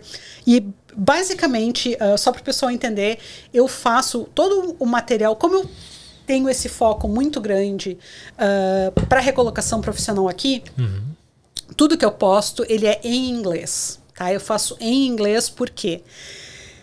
Porque o público que eu quero ajudar é aquele público que já está qualificado e está remando para conseguir se colocar no lugar que merece no mercado de trabalho. E não só brasileiros, né? Sendo não inglês, você atinge, é, atinge. Exatamente isso. Então, assim, se a pessoa está remando para se colocar no mercado canadense, eu quero chegar nessa pessoa. E aí, por isso, o conteúdo ele é todo em inglês. E até agora, Débora, como tem sido essa questão assim, das pessoas, vou dizer, seus clientes, né? Nossa. Tem sido a maioria brasileiro?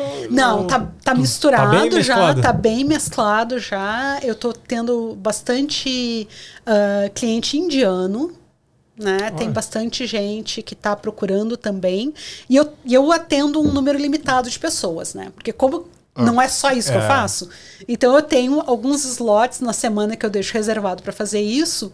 E de modo geral eu gosto de acompanhar assim, da hora que a pessoa começa comigo até ela conseguir o emprego dela, né? E é muito bacana, porque cada história é uma história de vitória, Sim. né? Então, eu digo, não, não tem ninguém até hoje que fez o processo e não conseguiu. Já ah, teve gente que largou no meio, porque não aguentou o tirão. Ah. Porque, como o Rodrigo muito bem sabe, eu não sou a pessoa mais boazinha na face da Terra. Ah. Eu dou a real. Certo? Assim, o, o meu. Que é ótimo. É, é bom ter não, essa é abordagem pé no quer... chão e realista, né? Não, a Débora, eu posso falar isso, minha experiência com ela. O meu LinkedIn, eu, ela chegou para mim, Rodrigo, o que, que você faz melhor? Assim, se eu pudesse resumir a sua carreira, o que, que você faz melhor de tudo que você sabe fazer? Aí eu falei, não, eu, o que eu faço melhor é gerenciar pessoas, que eu sempre fiz isso.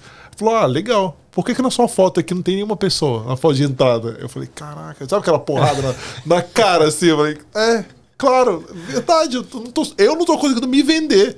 Porque a busca de emprego é uma venda, é, né? Você tá se vendendo para a empresa. Eu falei, nossa. E é assim, por aí vai, entendeu? E várias outras dicas, né? Que ela fala que ela te bota no caminho. Falou, não. E eu, eu, eu acho que é o mais difícil aqui no Canadá, né? O pessoal vai ver isso. Essa mudança em relação ao Brasil, é. né? Porque no Brasil não existe assim, o LinkedIn não é forte, não existe essa necessidade de networking. Eu, por exemplo, eu tive que aprender na marra que, que tem que fazer isso, entendeu? Sim. Você não Sim. gosta de fazer, então, mas se a pessoa é mais introvertida é difícil, entendeu? É. São várias coisas que você tem que. São vários tabus aí que você tem que. Ou, ou, ou assim, ou dificuldades que você tem que superar, né? Eu falo pro pessoal, é muito chato, cara, procurar emprego. É muito chato. É um trabalho full time, né? É muito chato. É, agora Sim. tem uma coisa, né? Não acaba quando você consegue um emprego. Uhum. O, Exatamente. A, a dedicação para a carreira, isso é uma coisa que eu fui aprender aqui. Eu não tinha essa visão no Brasil. Mas hoje eu entendo que a dedicação para a carreira, ela é algo para sempre. Até o dia que você resolver assim, ok, aposentei de vez, parei de trabalhar, não quero fazer mais nada, até lá você vai continuar. Você tem que continuar, você tem que estar tá na roda. Mas Porque isso que você diz, Débora, em relação ao, ao networking. Tá com os olhos abertos. Porque você não sabe, por melhor que você esteja dentro de uma empresa, nada impede que amanhã você vá para rua. Uhum. Entendeu? Então, assim, se é você é não, não é você o empreendedor, não é você o dono do negócio, você tem que estar tá atento. Você tem que estar tá atento quais são as oportunidades, o que está acontecendo, quais são as tendências, o que está sendo exigido, como é que está o crescimento ou a diminuição desse tipo de coisa que eu faço. Isso continua tendo demanda? Não tem demanda? É uma demanda que está crescendo? É uma demanda que está encolhendo? Onde é que eu me situo dentro disso? Quais são hoje as habilidades que estão sendo pedidas? Eu estou por dentro dessas habilidades? Eu estou atualizado? Essas perguntas todas, quem são as pessoas que eu conheço? Se eu perdesse meu emprego hoje, quem que amanhã de manhã podia me recomendar para uma vaga? Quem são essas pessoas? Quem são as pessoas que sabem o meu valor como profissional que poderiam me dá essa mão. Sim. Isso a gente desenvolve naturalmente no Brasil, porque lá a gente cresceu desse jeito. Então você tem os amigos de infância, os amigos do bairro, do primeiro emprego, da faculdade. Você vai criando essa rede. Aqui Quando já... você chega no Canadá, você já chegou zerado. e aí você precisa ali em um ano, dois anos, três anos, reconstruir o que você tinha feito durante 30 anos no Brasil. Ah. Entendeu? Sim. Então, por isso tem, tem que ser mais intenso. Não é que lá a gente não fazia. A gente fazia assim, só que de um jeito orgânico. Entendi. Sem, sem pensar no que você estava fazendo, né? Claro. Você, é, eu nunca tinha parado para ver essa visão, é verdade. É. As experiências que eu tive no Brasil naturalmente, que surgiram através de network, foi sempre um amigo meu que trabalhou então, comigo, então. que falou, Rodrigo, você está procurando alguma coisa? Cara, então eu tô precisando de alguém com perfil parecido com o seu. É, é assim. É, já aconteceu comigo é. até aqui, cara. Aqui no Canadá, o pessoal lá do Brasil falou, não, Felipe, queria saber como é que tá aí, que tem um, surgiu um emprego. Aí eu falei, acho que foi uns dois, três empregos, cara. Ali. Pra então. trabalhar em, outro, em outra cidade no Brasil. Então. E gente que não sabia que eu estava aqui. E, e, é o networking. Só que Isso como lá foi construído ao longo do tempo, a gente não tem essa sensação. É. Aqui o que pega é que você tem que fazer esse negócio rápido. Você tem que é. acelerar esse processo. E você não tem os parça lá que você foi criando ao longo da vida, sabe? Muita gente aqui não te, ninguém é, quase ninguém te conhece, né? Não, ninguém te conhece, você chega aqui zerado. E a rede de confiança é. canadense, eu, eu, percebo isso. É, é difícil eu conseguir entrar na rodinha deles, é. entendeu? No ciclo deles de pessoas de confiança. Quando você entra, beleza e tal, mas para é entrar é complicado, assim. Eles têm é, é, eles têm um cuidado, né, deles, assim, mas é, é possível, não é, não é difícil. E assim, são as é- diferenças culturais. Claro. né? A gente tem que entender que tem as diferenças culturais. Essas diferenças culturais, muitas vezes, elas nos chocam. né? Eu sempre brinco assim, o pessoal diz, ah, não, o canadense ele é mais distante. Eu digo, não, não é que ele é mais distante, não. Canadense tem coisas que ele é até mais próximo que o brasileiro. O problema é que é diferente. E a gente encrenca um pouco porque é diferente. Quer ver? Dar um exemplo característico. Se no Brasil você chegou sexta-feira, né, perto de 5 da tarde, uma pessoa que trabalha contigo não é assim, especialmente amigo. Trabalha contigo ali, até teu chefe chega pra ti e diz assim: "E aí, quais são os planos pro fim de semana?" Super. Qual é a reação que você vai ter? Do tipo, oi?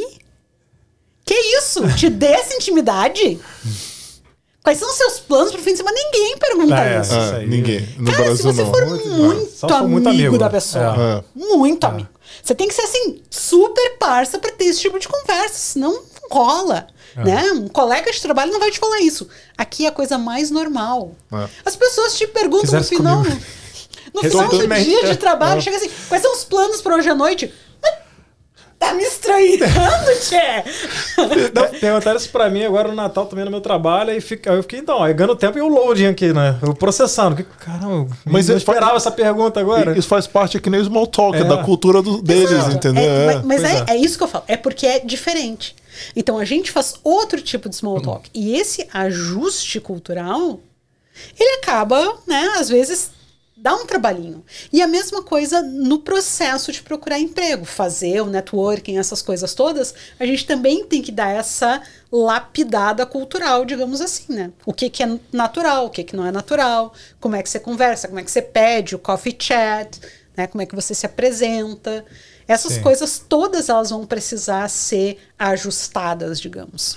E é engraçado quando você recebe pedido. Eu, por exemplo, eu quando eu estava na busca, eu fazia muito pedido de coffee chat, né? Agora é diferente quando você recebe, a pessoa quer fazer com você. Ah, é. E eu, e eu vejo os meus erros. Entendeu? Assim, quando a pessoa tá. Eu, eu vejo, na verdade, não meus erros, porque eu acho que eu tenho um pouquinho mais de noção. Porque eu fiz alguns coffee chats que a pessoa só falou, cara, me contrata, só faltou falar isso, entendeu? E não, não vai rolar assim, entendeu? É, Tentou é. se vender ali, Não, não, e- sei é, o isso quê. já aconteceu comigo também. O pessoal fica assim. Pode parecer até que você tá fazendo pouco caso, que você não quer ajudar, mas não é. Mas assim, como é que você vai ajudar alguém que você não conhece? Exato. A pessoa chega lá e fala assim: ah, não, me, me adiciona aqui e tal. Aí você aceita, daqui a pouco a pessoa, cara, tem como me indicar na sua empresa? Ah, Eu falo, nem conversou. nem é. Não, e eu, uma, uma vez e quando insiste uma vez. Uma, uma pessoa ela mandou uma mensagem duas, ah, eu estou interessado muito em trabalhar na sua empresa. Eu falei, você e o resto do Canadá inteiro, né? Porque a minha empresa é gigantesca, cara. Entendeu? Você Você, é você achou que o quê? Nossa, que legal, cara, só você. Então, então, tem. Tem gente sem noção, né? Tem gente que não sabe como fazer networking, não sabe como fazer o coffee chat. Ah, a própria coisa do adicionar no LinkedIn. Né? Esses dias eu recebi uma mensagem para um pedido para adicionar que eu disse, nossa, esse aqui eu tenho que dar um print screen e mostrar depois para as pessoas, porque foi tão perfeitinho, assim, finalmente alguém fez um negócio decente, sabe? A pessoa interagiu comigo algumas vezes, tinha me dado follow, interagiu comigo algumas vezes, comentou, papapá. Aí um belo dia me mandou o pedido de contato dizendo: olha e tal, tenho acompanhado teu trabalho, assim, assim, assim. Será que a gente pode se conectar? Nananã? Pô, Já é outra coisa, é. é Naturalmente, isso né? que tenho que fazer, entendeu? Não é assim, sai dando connect. Connect, connect. É, eu, eu gosto de fazer uma analogia com o namoro, né? Assim, o cara, o referral seria o casar, né? O cara nem, tipo, você nem teve o primeiro date com, com, com, com a, com a pessoa, ela já foi, Já casa comigo. Como assim? Não rola, não rola, não tem como. Não tem Ah. como. Agora, Débora, você tinha comentado sobre o currículo, uma coisa que muita gente faz, assim, eu já eu passei por isso, já ouvi muita gente também falando sobre isso, que é, é demandar muito tempo no currículo, tentando fazer o currículo perfeito Sim. E acaba batendo cabeça, não acha vaga. O que, que você sabe é, tem Então. para dar de dica sobre isso? Então, passei por isso também já. Eu já tive a época ai, quanta bobagem. Lembra quando eu disse que eu fiz todas as coisas toscas? Sim, eu fiz todas as coisas toscas. Pode contar qualquer tosquice, porque eu fiz. Colocou foto no currículo e mandou. Não, não. Aí não foi Essa- tanto. é- Nesse é- nível, essa- nesse nível ainda não. Essa ainda não. Essa ainda não. Essa eu consegui me livrar. Agora, passar quatro horas arrumando um resumê para mandar para uma vaga? Fiz. Mais de uma vez. Horrível. O que, que hoje em dia eu recomendo para as pessoas? Aí é aquela tua história, né? Por isso a gente tem que entender o processo como um todo. Não é o resumê o problema. O problema vem antes. E o que, que é o antes? É você saber exatamente como é que você se posiciona. Quem você vai ser? Para que tipo de vaga você vai aplicar? Porque se você está aplicando para vaga X, para vaga Y para vaga Z, que são mais ou menos relacionadas com a tua experiência, você está ferrado. Porque você não vai conseguir ter um LinkedIn, um resumê que atenda aquelas três coisas. Você tem que escolher uma e apostar nela. Tá, escolhi. É isso aqui que eu vou. Beleza. Escolheu? Aquilo é o seu posicionamento. Aí você tem que definir quais são os teus principais valores, ou seja, o que, que você tem, né? Tua personal brand, né? Como é que você se apresenta? A história que o Rodrigo contou antes, né? Que ele é bom com pessoas e tal, isso é personal brand. Terceiro ponto. Aonde é que eu agrego valor? Que tipo de entrega que eu faço? Onde é que eu me diferencio na hora de fazer a entrega? Definiu esses três negócios? Beleza. Próximo passo: LinkedIn. O LinkedIn tem que contar essa história assim, linda, maravilhosa, com glitter nos olhos, né? Tem que ser aquele negócio assim que conta que você é aquela pessoa ali. Daí pra frente, quando você vai aplicar para uma vaga, toda a parte de experiência profissional, ela simplesmente vai ser um copia e cola do LinkedIn. Você não vai precisar editar, porque você já se vendeu Sim. como aquele profissional lá. O único pedaço que você vai mexer é lá no iniciozinho, no Summary of Qualifications, que talvez você vá acrescentar alguma coisa ou tirar alguma coisa para fechar com Que a geralmente vaga. precisa estar alinhado com o que está pedindo na vaga, né? Exatamente. Você vai alinhar com a vaga, né? O Summary of Qualifications é mais ou menos a sua resposta para o pedido da vaga. Então ali você dá uma mexidinha.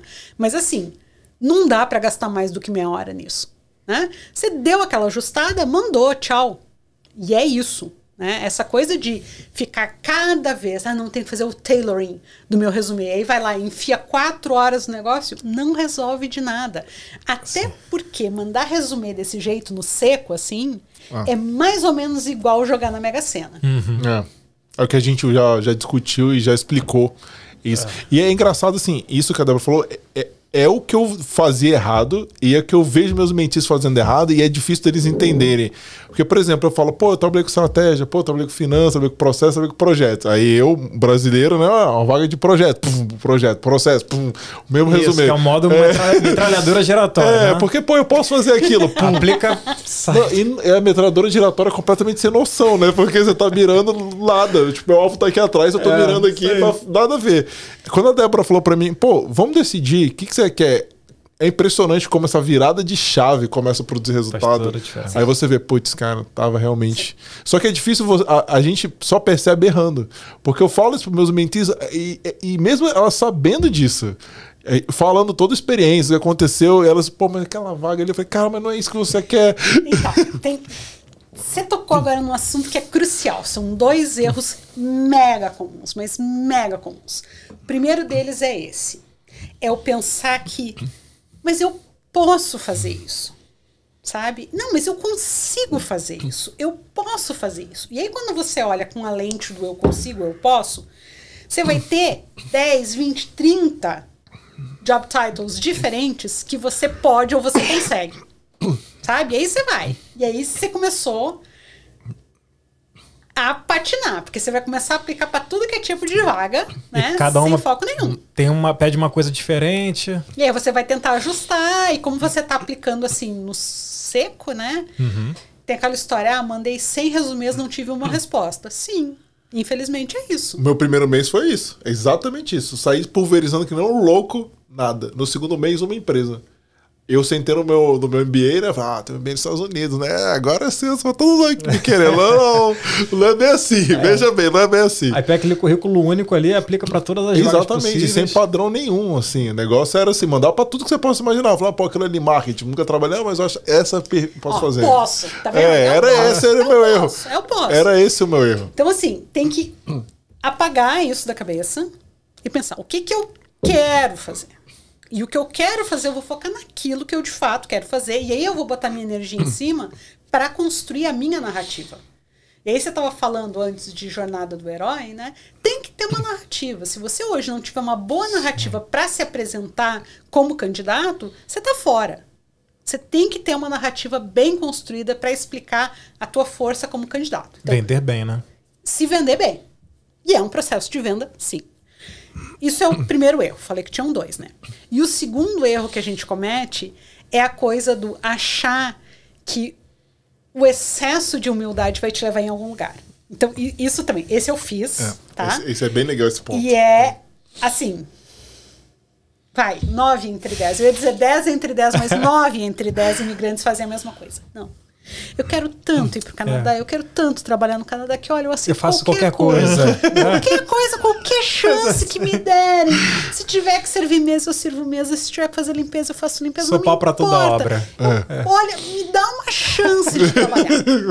Cara, esse excesso de humildade, ele não ajuda a pessoa, não ajuda o país, não ajuda o mercado de trabalho, enfim. Desculpa, mas fode com todo mundo. Só isso, né? Só... Só isso. Porque assim, a pessoa se consegue vai fazer um negócio que não é o que ela quer, não é aquilo no qual ela é boa, e pior, ela tá desperdiçando tempo da vida dela.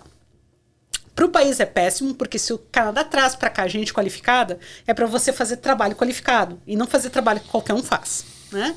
Para a sociedade também, você está se tornando mais um que está ali num lugar incômodo, né?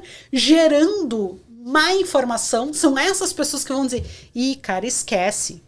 Esse teu diploma aí, ó, pode botar fora. Uhum. Põe isso aí fora porque você não vai usar para nada aqui no Canadá.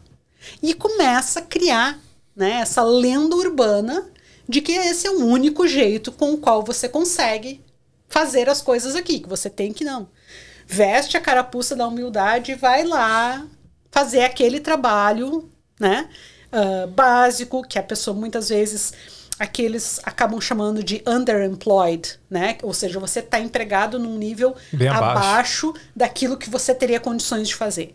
E são dois erros fatais, assim. E o pior de tudo é o seguinte: quando a pessoa acorda para a vida, às vezes já se passaram três anos, quatro anos, cinco anos, e aí ela quer voltar para onde ela estava. E aí, meus queridos? É, eu, eu, eu, tô com uma mente que tá exatamente nessa situação é, essa guinada, a gente está trabalhando para tentar fazer isso. Foi exatamente o que a Débora falou, uma situação é exatamente descrita, é difícil. Cara, esse gap aí, ó, tapar um gap de anos, isso não é, é fácil. É. Isso não é fácil. É muito mais fácil você vir do exterior e aí num período ali de seis meses, sem ter experiência canadense, você conseguir se colocar na área que você quer, do que você vir para cá, ficar fazendo um trabalho desses entry level durante três anos e querer voltar para a área que você estava.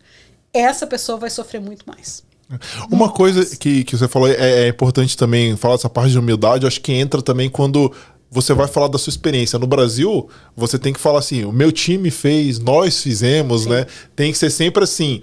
Nunca você. Aqui, cara, se você quer mostrar realmente que. Eu acho que é humildade, só que acho que a Débora comentou. Quando você mesmo tá se vendendo, você tem, cara, eu vim aqui para resolver o problema. Eu, assim, eu fiz, eu coloquei, isso é uma mudança muito grande pro brasileiro, né? Sim. Isso é um paradigma Sim. também. Várias coisas, né? Que eu acho que você tem que, você tem que abrir a cabeça, né? Entender o mercado Sim. daqui e se. Até porque também aqui eles valorizam muito essa questão do, de você ser resourcefulness, né? Você conseguir fazer as coisas por si só, né? Sim, sim.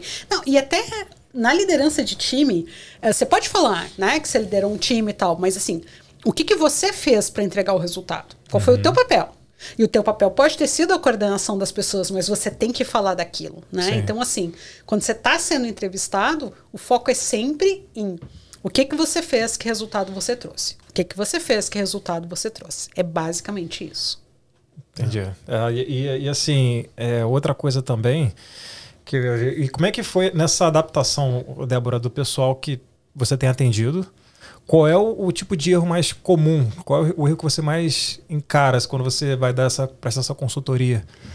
Ou depende Porque da nacionalidade pessoas... também. É, você... pode ser. Nossa... Ou são esses que você já comentou, Olha, assim. O, o, excesso de humildade. Né? E o atira para todo lado, eu acho que esse não escolhe A nacionalidade. Gera...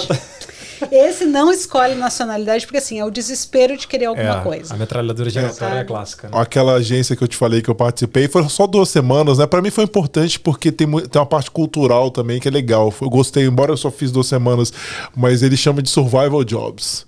A galera que chega aqui, cara, qualquer coisa só para ter dinheiro, entendeu?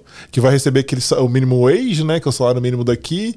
Que se em condições às vezes não estão assim legais, né? Assim, alta, várias horas de trabalho ou, ou turno pequeno, fazendo trabalhos assim complicados, né? Enfim. Mas é que já é pra pagar as contas, né? É, exatamente. É pra conseguir o mínimo pra conseguir viver ali e tentar se adaptar. Mas é, é o que a Débora tá falando. Isso não necessariamente você entra num ciclo vicioso ali que você vai ficar preso e depois pra você conseguir sair não, não é simples, né? É. Exato, exatamente. E assim, quanto mais o tempo passa, pior fica. Né?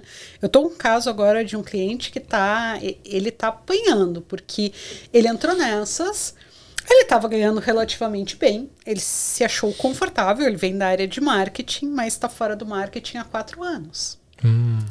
E marketing é complicadíssimo aqui, né? E aí, agora ele quer voltar.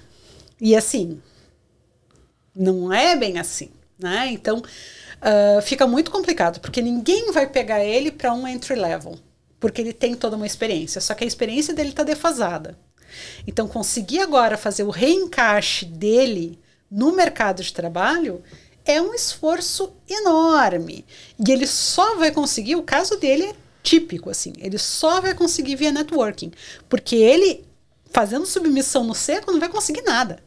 Nenhum recruiter vai olhar para uma pessoa que a última experiência é de quatro anos atrás na área que ela quer e vai dizer: ai, sim, vou entrevistar, parece uma ótima pessoa. É lixo direto esse resumo.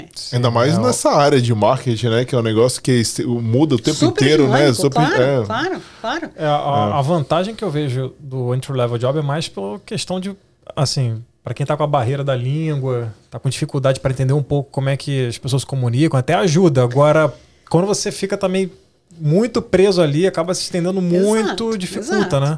É, e, e assim, hoje em dia, eu tava comentando isso com um amigo que tá no Brasil, né? Cara, com todos os recursos que tem disponíveis, gratuitos, hoje, vir pra cá com inglês muito mequetrefe é falta de vergonha na cara. É, eu Não concordo. tem outra explicação. Entendeu? Não. Assim, é, excesso de franqueza, sincericídio mesmo, mas é isso. E- e- É falta de vergonha na cara. Pega o Duolingo e vai fazer, pô. Não, Não, é- e, e tem situações, é que eu falo também, nem todo mundo tá preparado pra migrar. Por exemplo, tem amigo meu que fala, Rodrigo, vejo que você tá no Canadá, acho sensacional, cara. Eu sou enfermeiro, que é uma área difícil de migrar, quero migrar, beleza. Eu falo, pô, show de bola. Eu, eu sempre apoio todo mundo, eu não, não vou chegar e, e impedir, matar o sonho de ninguém. Legal, aqui que você quer? Ah, Eu tenho dois filhos, que eu tenho 42 anos. Eu falei, cara, um pouco mais difícil, mas não é possível. A Débora tá pra mostrar isso que é possível. Só que ele fala assim, beleza, massa, a gente analisou aqui, isso é inglês. Cara, não falo nada, não falo hello. Eu falei, brother, Aí. desculpa, na tua idade, a situação, eu não vou. Aí eu vou ter que. Aí eu sou obrigado a jogar a real. Cara, fica aí, velho. Você tem uma profissão estável no Brasil. Você não sabe inglês, vai começar agora? Desculpa, fica aí, cara. Agora tem uma coisa. É, é, é. É, agora tem Quer uma. vir estudo. É, ou isso, se mata, né? curiosidade. Até pegando um gancho com isso daí, Débora. Porque tem gente que vem pra cá achando que tá com inglês muito bom. E aí chega lá na hora e fala: caramba, não sabia que era assim. Esse caso, ok, entendeu? Tipo assim, não, eu me viro no inglês, eu fiz o IELTS, eu tô lá, eu tenho, sei lá, um B2, né? E aí, E qual é a dica que você dá na pra hora esse do pessoal vamos que... ver e tal, dá aquele baque, né? Mas até com pessoas que vieram com inglês, a gente teve experiências aqui, né? Inclusive no podcast já, né? Pessoas que já vieram com inglês altíssimo e falou, cara, meu inglês era avançado, não sei o quê, e eu cheguei aqui. Descobri que era básico. Pra minha prof... não, não, básico, Também. mas para prof... pro nível de exigência que a profissão exige, ele viu que tinha que. Tá bem mais acima. é, ele via que ele tinha que. Claro. E assim, isso eu acho super natural. E aí é a própria convivência aqui que vai te colocar no nível que você precisa. E aí é uma questão de meses. Não é um negócio assim que você vai ficar anos remando, entendeu? Assim, você já tem o vocabulário. O que está faltando? Tá faltando treinar bem o ouvido, né? Automatizar a resposta. Porque tem muita coisa de resposta automática, né? Quem aqui nunca chegou no Tim Hortons a primeira vez e quando a guria fala, for here to go, ficou assim, ah, oi? Claro, por quê? Porque você não está acostumado. Então não importa o nível de inglês que você tem, no início vai ter esse processo de acomodação. Mas isso ali são alguns meses. E aí o que, que a gente faz para isso? A gente enfia a cara. Então, assim, tem que ir. Tem que ir, sei lá, na igreja, tem que ir na biblioteca, tem que chamar papo com as pessoas no transporte público. O canadense adora fazer isso, né? Sentou ali no metrô, tá conversando com a pessoa do lado. Nunca viu na vida e começa a bater papo. Essas coisas vão ajudar.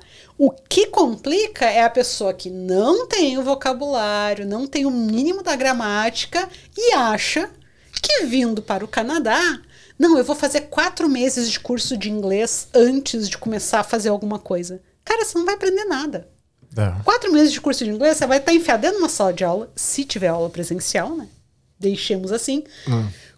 Com outras criaturas de outros lugares do mundo que também não falam porra nenhuma de inglês se você tivesse em casa estudando sozinho, você ia ganhar mais, sabe? Assim. É, e, e, e, bem de boas eu falo isso, porque, tipo, eu. Quando eu tava fazendo sucesso no Canadá, lá dois anos atrás, me perguntaram isso, né? Ah, mas como é que eu vou fazer para estudar inglês? Eu não sei nada, não sei o que. Eu disse, cara, é uma questão de hábito. É você estudar 15 minutos por dia e deu. E na época, eu comecei a fazer alemão. Hum. Do nada para mostrar para as pessoas que era possível, certo? Como eu sou uma pessoa que mostro a coisa ao vivo e em cores, né? Eu cheguei a cursar alemão seis meses. Até chegar na declinação, né? Todo mundo Aí, fala que eu chego na declinação. Ó, olha lá. 403 Tem uma dias. câmera aqui, ó. Tem uma câmera aqui em cima. Então, vê se dá para mostrar lá. 403 dias sem interrupção. Tá lá, ó, 403. Nossa. Tá? Alemão é língua super difícil de aprender, né? Ah, muito difícil. Cara. E eu faço 15 minutos desse negócio por dia. Por quê? Porque eu disse que eu ia fazer, simplesmente por isso, não tá precisando de nada. Então, assim, uh, se a pessoa quer, não tem por que não, entendeu? Eu, hum. eu não consigo aceitar como desculpa de ah não mas é difícil difícil nada difícil ah. era lá para os nossos avós ah sabe? Na, sei lá, a idade da minha mãe era difícil aprender uma língua. Até para você acessar o material, tudo. Mas recurso, claro, né? hoje você tem dezenas de canais no YouTube. Né? Você pode assistir Netflix em inglês com legenda. Né? Eu atualmente estou assistindo seriado em alemão. Uh, áudio em alemão com legenda em inglês. Eu assisto a primeira vez para entender o que está acontecendo, e a segunda vez eu assisto em alemão com legenda em alemão para começar a treinar o ouvido. Né? E, e, e, esse é um negócio que é de brincadeira, assim, não tem um objetivo maior nesse negócio que não seja simplesmente aprender. Mas por que eu tô falando isso? Pô, a pessoa quer vir pro Canadá, põe é. lá meia hora do seu dia. Porque se você não consegue fazer isso meia hora do seu dia, qual é o nível de seriedade que você tem nesse plano? Sabe? Assim, um inglês é o básico, né? Como né? que você vai trabalhar em outra língua? Você não, não, não tem que fazer, cara. É, não tem que fazer. É o mínimo. É o mínimo do mínimo é realmente dedicar uma língua. Que aquele país faz. Ou, ou francês, né? No caso, que se for para. Exato. Se for é. Quebec, francês. Mas assim, põe meia hora do seu dia. Né? Se é para ser um plano mesmo, que você quer imigrar, e você quer ir para aquele país, porque tem muita gente que acha que o negócio é chegar no Canadá. Né? Uhum. Chegar no Canadá é nada, é zero. O negócio todo é o que, que você faz depois que você chega. Sim. Chegar é fácil, né? Eu costumo dizer assim: se, se você não tem um plano para os próximos 5 anos ou 10 anos, você tá mal na parada. E Débora, isso é legal que você falou, que é justamente o que motivou eu e Felipe, né, a gente a criar esse podcast, né? Porque a gente fala, as, as, as, os escritórios de imigração, né, os advogados de imigração, tudo, as agências de imigração, elas vendem muito, não, venha pro Canadá, não sei o quê, beleza, sai do Brasil, bota aqui. E depois? Não é assim, né? É, é, e daí? Quando você é chega assim. aqui, e aí? E tchau? Aquelas histórias de gente que vem, aí vende apartamento no Brasil, carro, não sei o que, junta lá uma grana. Né? Aí vem, passou seis meses, passou um ano, torrou o dinheiro todo e volta para o Brasil. Esse tipo de história, para mim, é o pior tipo de história possível da face da Terra. Porque a pessoa, assim, jogou fora o sonho, jogou fora o patrimônio, né? e tá numa situação. E o tempo, né? É. Que é o tempo, infelizmente. É pior do que ela tava no início, né? Ainda mais quando é. tem, vem com família, né? Com família. Tem filho. É a falta. Eu acho. É, quem vem com filho, assim, tem que planejar muito bem. Porque a consequência de um erro ali no meio do caminho é, é, é, é muito complicado. consequências assim terríveis para reverter depois, né? Aí tem que ter plano A, B e C no É, mínimo. no mínimo. No mínimo, entendeu? Se não der desse jeito, vai aquilo, vai aquilo, vai aquilo outro. Tem que ter contingência na história. Claro. Porque senão fica muito complicado. Né? É, e, Débora, você comentou sobre o Coffee Chat. Qual é o. Assim, pra. é, Qual é a dica que você daria sobre isso? Qu- Quanto tempo você, é, você acha que é bom demandar para fazer o Coffee Chat por semana, por exemplo? E o que fazer e o que não fazer. Que É. eu acho que o não fazer acho que talvez seja mais importante do que fazer, né? É, é. Bom, primeira coisa é. ah, eu costumo dizer o seguinte: se você vai convidar, você achou lá no LinkedIn alguém que é brasileiro também, certo? A coisa já dá uma simplificada. É, você já ajuda bastante, queimou já ali, várias né? barreiras ali. uma enorme, uma barreira. Então você já pode chegar direto na pessoa. Oi, fulano, tudo bom? Né? Tô aqui e tal, na luta, que nem você, tô querendo isso. Dá pra gente conversar? E aí, Em inglês ou português? Porque eu vejo isso, por exemplo, às vezes brasileiros estão no Brasil, chegam pra mim em inglês, che- mas chega aquele Isso. broken English, nossa, todo errado. Aí, aí eu não sei se eu faço eh, certo, porque assim, me manda uma mensagem em inglês completamente errada, entendeu? Aí eu já respondo em português. Eu falo, cara, é o seguinte, eh, por, por eu ser mentor de carreira, eu posso te ajudar, entendeu? Acho que não é assim que você fez. Você tem que. Eu, eu tento, tipo, dar, antes de, de chegar no coffee chat, dar uma dica básica de approach. Entendeu? Mas continua, desculpa te Não, interromper. perfeito, perfeito. É isso, assim, a pessoa, né, já tem que, tem que começar pensando por esse lado. Então tá, é brasileiro, já simplificou. Então vamos considerar alguém que não é brasileiro, certo? Você não vai, você nunca falou com a pessoa na vida, você não vai chegar para ela assim, oi, tudo bom? Quer fazer um coffee chat comigo? Não rola, você não faria isso ao viver em cores, você não vai fazer isso por mensagem. Né? Então o que você tem que fazer?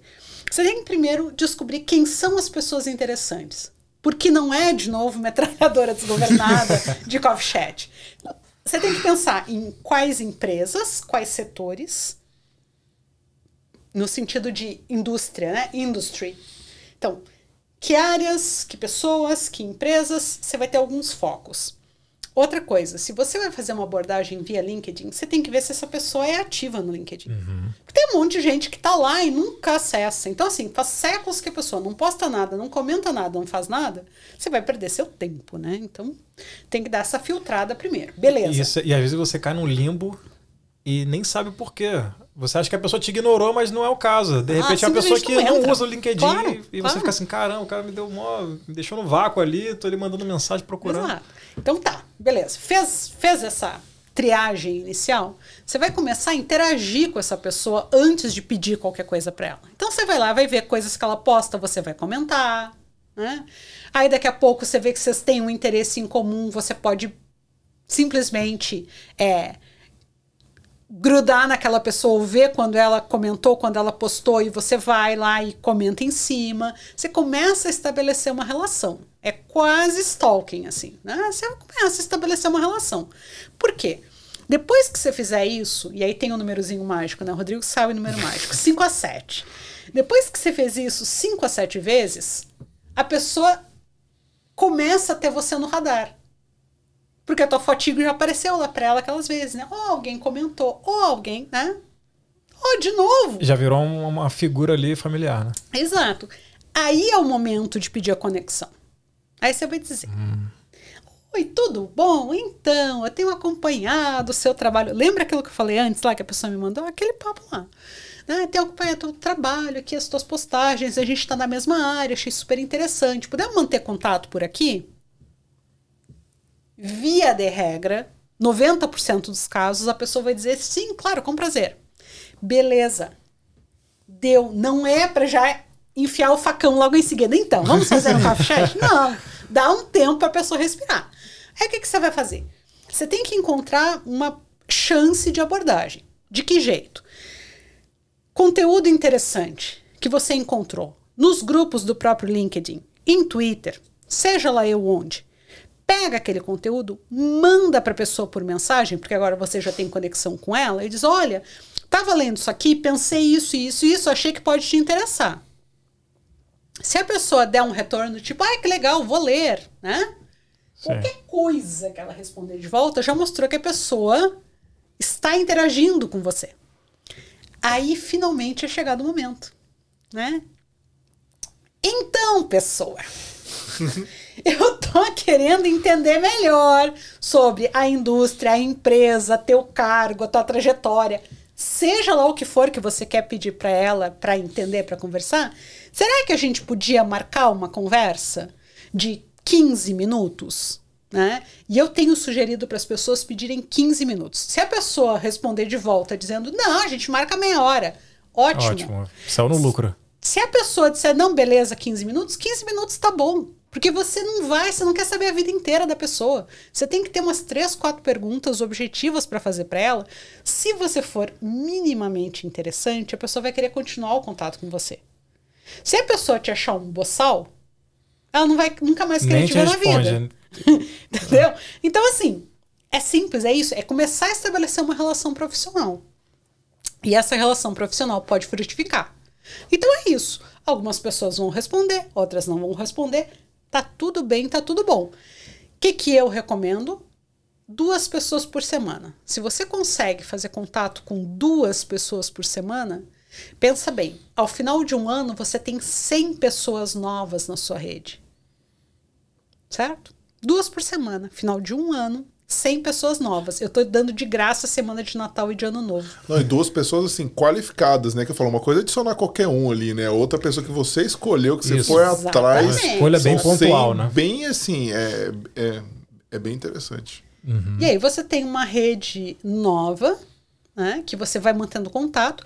Dessas 100, digamos que umas 30 você de fato solidifique a relação profissional, você já está bem na parada.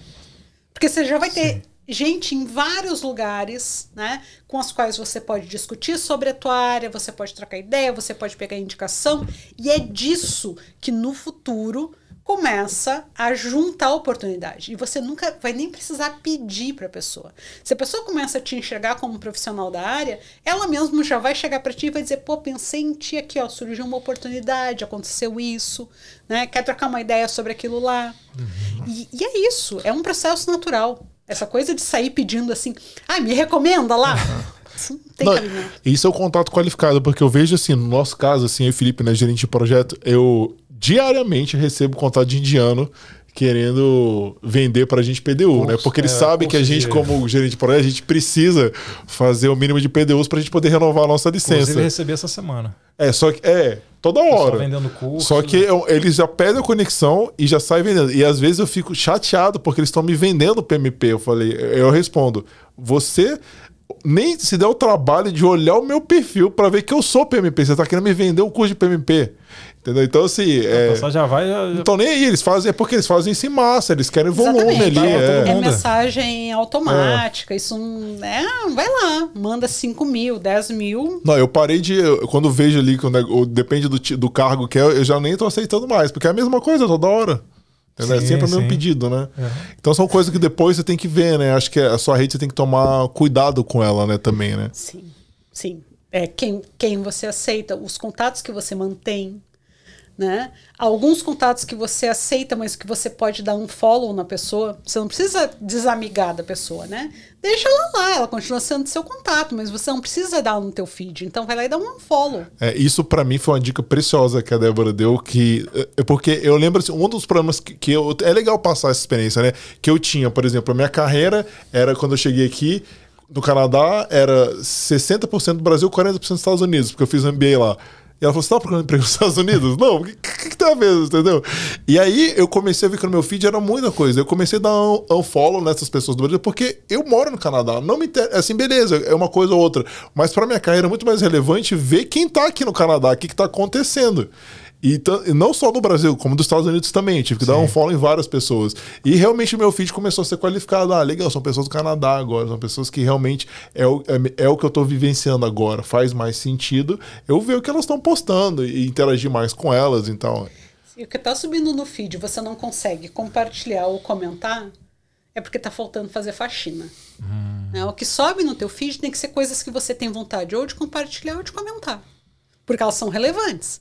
Se isso não tá acontecendo, tá, tudo bem, tem propaganda também. Propaganda a gente não consegue se livrar, ok. Mas tirando as propagandas, as coisas que estão lá, você tem que ter a vontade de dizer: nossa, que legal isso aqui, preciso compartilhar. Ou, puxa, tenho algo a dizer sobre isso, vai lá e comenta. Agora, Débora, tem uma curiosidade. Nos casos que você tem contatos, né, tem conexões que são brasileiros e canadenses, Aí como é que é essa questão de você curtir, porque às vezes você comenta algum post, mas está em português. Eu só faço em inglês. Aí, eu abandonei como é que fica? completamente português. Eu abandonei pelo seguinte: uh, coerência é um negócio importante. Né? Então você tem lá, eu não tenho muitos seguidores, tá? Eu tenho 1.500, eu acho, seguidores em, em LinkedIn, 1.700 talvez. Mas mesmo assim, as pessoas que me seguem, elas sabem que se eu estiver botando alguma coisa lá, essa coisa vai estar em inglês. E é, isso era, essa era a minha dúvida. Eu aprendi Porque isso com ela. pessoa- O, o meu LinkedIn, ele sempre foi em inglês, assim, antes da. é, eu nunca postei nada em português. Eu tive. Antes de conhecer ela, na verdade, ela só enfatizou, né? Eu postei uma vez em português e já botei um negócio em inglês embaixo, foi quando a minha participação no podcast do Bob. Só. Eu escrevi em português primeiro. Porque assim, ele nunca foi. Porque quando começou o LinkedIn lá em 2005, 2006, era sempre em inglês, né? Porque veio de fora. Eu nunca tive essa preocupação. Tem gente que tem português e inglês. É, O agora tem uma sempre- opção que você pode deixar o seu perfil em português e inglês também. É. o pode meu nunca foi, sempre foi em inglês. Entendeu? Então, sei lá, eu não, não tive esse problema. Não, eu- quando eu criei, eu fiz em português. Aí quando eu fui pra Austrália, aí começou esse negócio, de- eu fiz a tradução, não, fiz- não tinha nem, acho que nem tinha esse modo de não tinha, não. Isso é bem recente, isso é bem É, recente. então eu cheguei eu falei, caramba, aí começou, né? no início aquela tradução de Google, depois tu vai vendo que não é bem isso aí, aí tu vai mudando. Exato, exato. E assim, não tem razão. Se a pessoa tá profissionalmente no Canadá, não tem motivo para ela ter LinkedIn em português, sabe? Não, não tem razão de ser. E claro, de repente, ah, eu tenho uma conta pessoal no Instagram que é em português. Tá bom, faz a sua conta pessoal no Instagram em português. Mas assim, LinkedIn tem um objetivo, é profissional. Se você vai ser um profissional no Canadá, você tem que ter abrangência no Canadá, é em inglês. E mesmo as pessoas que estão no Quebec, se você for olhar a LinkedIn delas, não é em francês. Ah, é? é? em inglês. A maioria é em inglês. Eu não sabia dessa. E eu vejo a diferença de conteúdo também, assim. Eu acho que o pessoal do Brasil ainda, não sei porque, de certa forma, não entendeu que o LinkedIn não é Facebook, não é Instagram, né? É, então tem algu- já. eu vejo algumas vezes posts políticos, posts de fotos, assim, você fala. E você, quando você vê os posts daqui, não tem nada a ver, entendeu? É a rede profissional É, mesmo. tem As pessoas pegada estão. diferente mesmo. Tem que, é, uma- é um. É, porque funciona, né? Você faz essa parte profissional porque funciona. A interação é, é muito forte no LinkedIn. Eu acho que é uma. E aqui não tem um recruiter que não olhe. Aqui, assim, primeira coisa que o recruiter vai fazer, ele está considerando o teu resumê. Primeira coisa que ele vai fazer é abrir o LinkedIn e olhar. Mas você acha que, assim, Débora, no caso, na maioria das vagas que as pessoas conseguem, é, tem- qual é o impacto assim do, do LinkedIn para conseguir essas vagas? Como é que você o LinkedIn, ele não vai te conseguir a vaga, mas ele pode te tirar da disputa. Ah, É, Esse é o ponto. Eu tinha uma discussão falando ni- nisso. Pode ser Ah. simplesmente descartado por ter um LinkedIn que parece suspeito, porque uma das questões é assim. Deixa eu fazer um parênteses, Rodrigo. Já Claro, não, sem palavra. problema. Muitas empresas aqui, eu diria que a maioria delas, ela não vai te pedir diploma, histórico escolar, comprovante, sabe, de experiência. É o que você escreveu no resumê, eles tomam como verdade. Exceção para isso vão ser raras, principalmente os bancos. Tá? Eu, como trabalho com banco, sei disso. Banco te investiga até a cor do underwear que você está usando. Mas, assim, empresas em geral não fazem isso. Consequentemente, onde é que o recruiter vai dar aquela checada? Eles vão olhar as, quando te ligarem para as referências, por isso eles pedem referência para ligar, né? Pedem pessoas para poder ligar como referência, e eles também vão dar uma olhada no LinkedIn. Então, se o LinkedIn tá meio desamarrado do que você escreveu no resumê, isso já acende um alerta vermelho para o recruiter. Tipo assim, hum, não é bem isso, né? A pessoa tá me jogando aqui um negócio que não é exatamente o que ela disse lá. E aí isso começa a ser um fator preocupante. é, porque eu já vi. Tem casos assim, né? Que a pessoa vai, bota uma coisa no currículo para tentar se adequar à vaga, mas aí no LinkedIn dela já mostra outra coisa. É, e isso é um, um dos motivos para você ser descartado. É, o que eu tava falando é que eu vejo na. Eu, eu queria te perguntar também, na verdade, é sobre a área de TI, né? Porque, assim, acho que tudo é válido quando a gente está falando das outras áreas.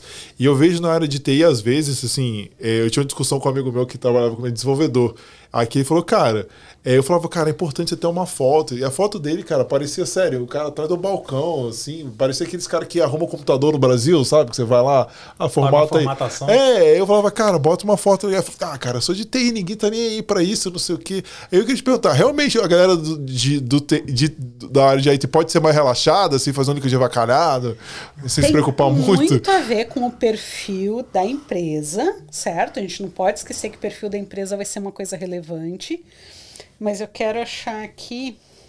Ou- Tenho várias. Tem várias? Oh, então vamos lá. tá. Então. Assim, ó, não, não achei agora aqui, mas o, o Alisson é um cliente meu da área de TI e ele queria um emprego ah, nas grandes consultorias, certo?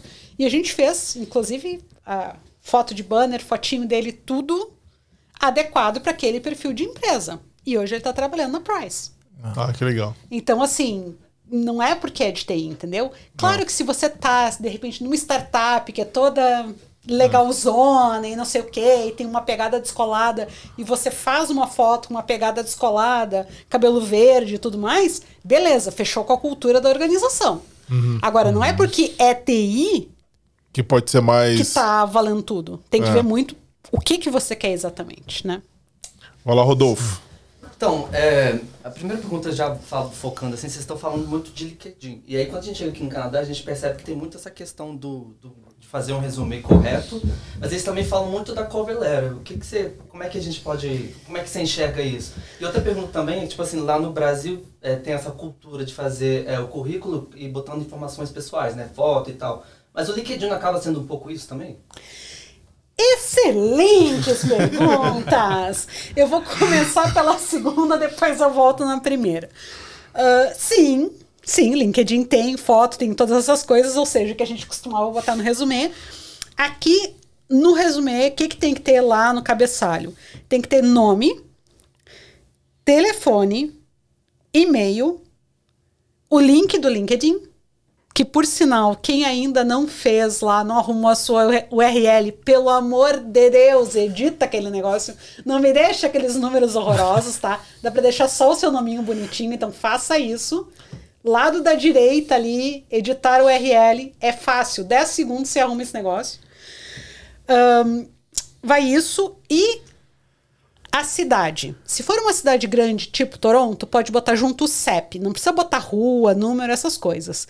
Porque alguns empregadores querem saber quanto tempo de deslocamento você teria até o local da empresa, tá? Só isso vai no cabeçalho. Lá no LinkedIn vai ter fotinho, outras coisas? Vai. Mas aquilo que a gente costumava botar no Brasil de número de documento e tal. Estado esquece. civil, né? Nada disso. Aqui, inclusive, é ilegal, tá?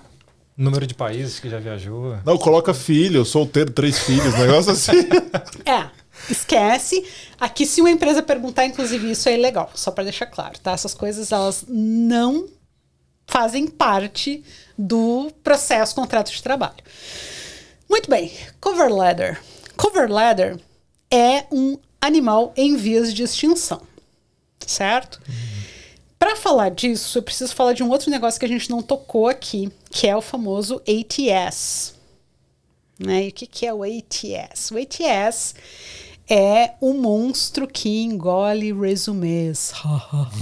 Que é o, o Applicant Tracking System. Exatamente. Que não é um system, são Vários many, aí. many, many hundreds of systems. Algumas empresas ah, compram o software, outras empresas elas desenvolvem internamente, mas basicamente o que, que é? É um grande banco de dados, né? digamos assim, um grande access. Faz o match, né? Faz a compatibilização Que do currículo com a vaga. não é nem isso, ele simplesmente vai estocar os dados lá. Tá? A coisa funciona do seguinte jeito: o dado vem, ele é estocado nesse grande banco de dados em campos específicos. Ah, isso posto, dito isso, o que, que é relevante? Acabei de derrubar o fone.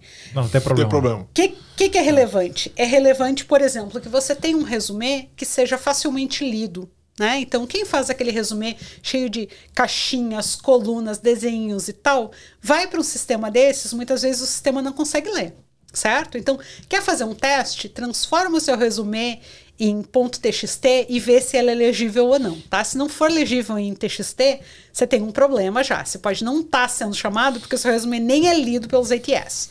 Mas, fechando esse parênteses que, que acontece então? Muitas empresas elas estão substituindo a cover letter por uma, duas ou três perguntas, às vezes até mais, tem empresa que exagera, quando você vai fazer a aplicação. Então você vai lá, faz o upload do seu resumê, o ATS muitas vezes já busca até automaticamente as informações, ele já uh, faz a pré-população dos campos, uhum. né?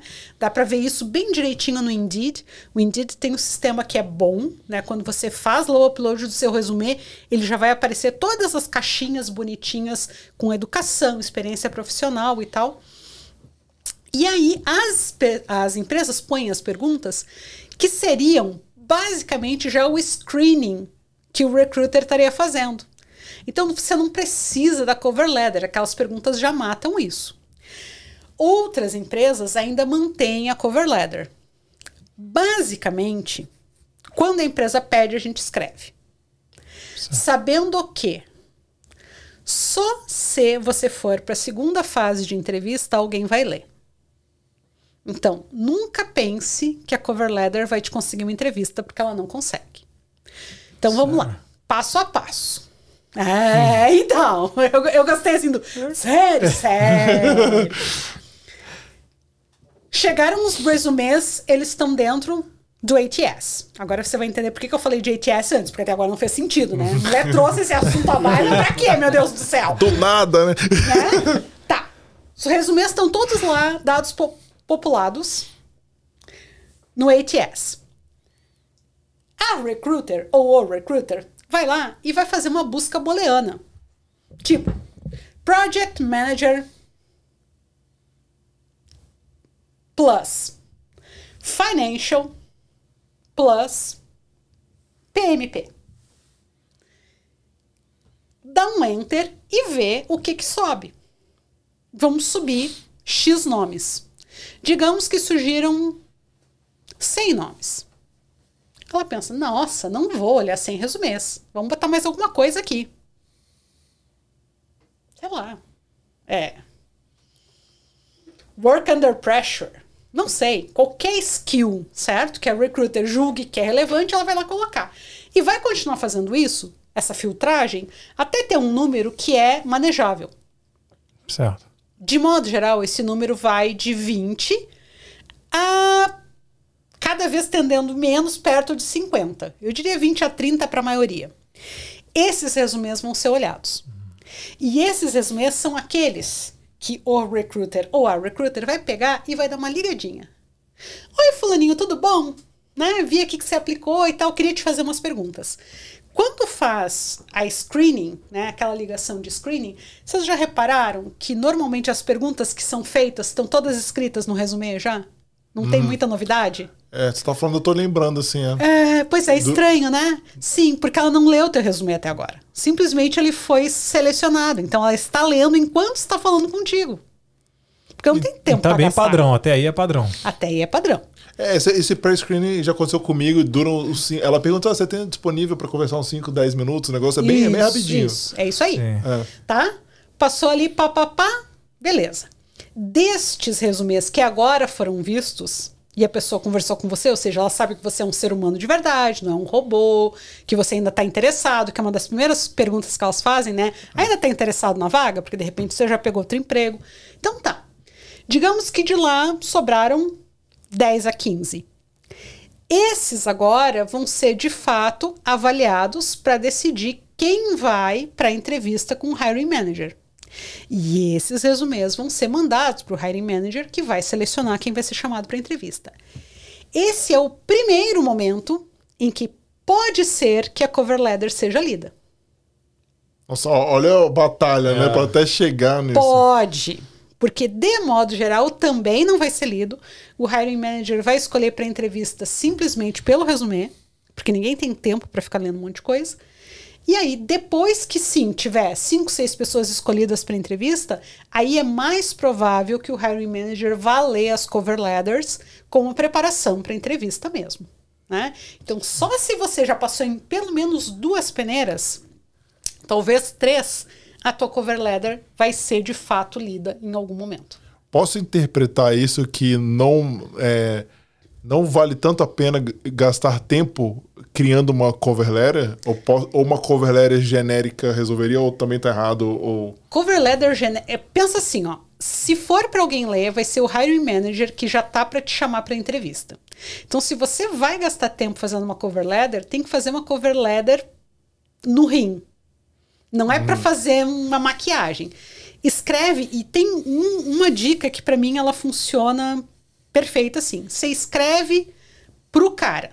Você escreve pro hiring manager dizendo: Tchê, seguinte, ó. se tu me contratar, isso aqui é o que eu vou fazer. Ponto. E largo lero lero. Cover letter que começa com. Oh, I'm here presenting myself for the opening of project manager at não sei o que, não sei o que. Please Consider my application. Isso é o modelo padrão que você acha no, na internet, né? Tá, imagina que você é o hiring manager. Você tem lá seis resumês com seis cover letters para você dar uma olhada. Você vai entrevistar essas seis criaturas. Quanto tempo você vai gastar lendo? Pelo menos ele já sabe qual que ele vai descartar, né? Então ele já. Peraí, se eu já eliminei. Entendeu? É. é. assim, você não vai gastar mais que um, dois minutos com cada um deles. Você não tem é. tempo para isso. Você é uma pessoa ocupada, você tem trabalho para fazer. Sim. Mas foi que a Débora falou: a cover não te ajuda, mas ela te derruba, né? É. Então, assim, vai direto no ponto. Sabe? Direto no ponto. Ó, eu tenho condição de ajudar nisso, nisso e isso, entrego isso, isso e isso. Enxergo que vocês podem ter esse tipo de dificuldade, eu posso trazer isso aqui. Se for escrever, escreve assim. Dire é, Sabe? Direto e reto, papo reto, porque não é recruiter que vai ler. Se alguém ler, vai ser o hiring manager. E por isso, também, voltando na pergunta original, que está cada vez mais em extinção. Porque ninguém lê. Uhum. Interessante. E, e, causa calafrio num monte de gente, né? Quando fala cover letter. Caramba, tem gente que desiste da vaga só porque tem cover letter. Sim, porque tenta fazer aquele negócio lá, né? Todo empoado, assim, parece que foi escrito lá em 1880, é... né? Uhum. Hum, nada a ver. Nada a ver. Rodolfo, e você tem mais pergunta aí? Tenho mais pergunta, sim. Eu queria saber se dentro da sua experiência, se você percebe se há algum tipo de diferença de possibilidade de carreira para quem tem permissão temporária e para quem já é um, um, um permanente aqui. Se as empresas colocam algum tipo de barreira ou não? Não. De modo geral, não. O que vai acontecer sim é um, que muitas. Porque assim, o número de imigrantes no Canadá é muito grande, certo? Então, muitas empresas elas estão trocando, ao invés de oferecer de cara a vaga permanente, elas começam oferecendo contrato. Isso é uma coisa que muitas, muitas, muitas empresas, principalmente as maiores, todas estão fazendo. Elas te oferecem um contrato, pode ser um contrato de 3, 4, 6, 12 meses, e aí, tudo dando certo, elas vão tornar aquilo impermanente. E para isso, o fato de você ter work permit ou você ter o PR, para a hum, maioria das empresas coisa. faz zero diferença. E isso é um negócio que eu é, gostaria de acrescentar de posicionamento também. Eu vejo com as minhas mentis, por exemplo, uma recruta veio falar com ela. Ela falou: Ah, Rodrigo, não sei o que fazer, porque meu work permit, eu vou falar para ela que meu work permit começa a valer tanto. Eu falei: Não, tu não vai falar nada de work permit. Você vai falar o seguinte para ela: Quando começa o work permit? Ela falou: Maio. Você vai falar o seguinte: Estou muito ocupada até abril com meus projetos pessoais e eu só vou poder começar a trabalhar em maio, quando eu vou ter disponibilidade precisa comer. Se, não, não entrou em detalhes, é, né? Você vai, é, por que, você vai dar informação que ela não Ela te perguntou de work permit? Perguntou de work. Por que, você vai dar essa informação de graça? Ela perguntou quando você está disponível. Isso, é. fez me lembrar de um cliente. Poder dar uma esticada, né? É. é. Você fez me lembrar de um cliente que ele estava num sofrimento por causa disso, porque tinha, enfim, validade. Então eu disse, cara, ninguém te perguntou nada, sabe? Assim, não entra nessas. A única pergunta que legalmente as empresas podem fazer é: você tem permissão legal para trabalhar no Canadá? Sim ou não? Ponto. Se você tem permissão legal para trabalhar no Canadá, você tem permissão legal para trabalhar no Canadá. Acabou. É isso. Não importa se é work permit, não importa se é PR. Show. Mais uma perguntinha. É, voltando um pouco no caso que você falou do seu cliente, de que no caso ele era da área de marketing, ele ficou um tempo fora, com experiência defasada e tal. Nesses casos, assim, você talvez recomendaria essa pessoa a procurar algum curso para ele se atualizar? Curso pode ser, pode. Por exemplo, no caso de marketing, alguma coisa que fosse na área de digital marketing.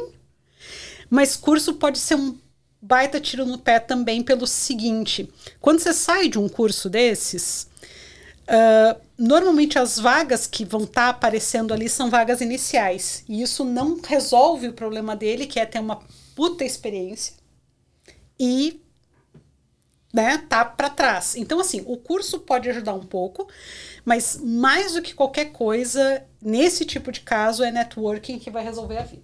E o trabalho voluntário nesse Trabalho voluntário ajuda. Na área. Trabalho desse... voluntário na área ajuda, mas assim, trabalho voluntário ele te ajuda para um gap de um ano, de um ano e meio, de dois.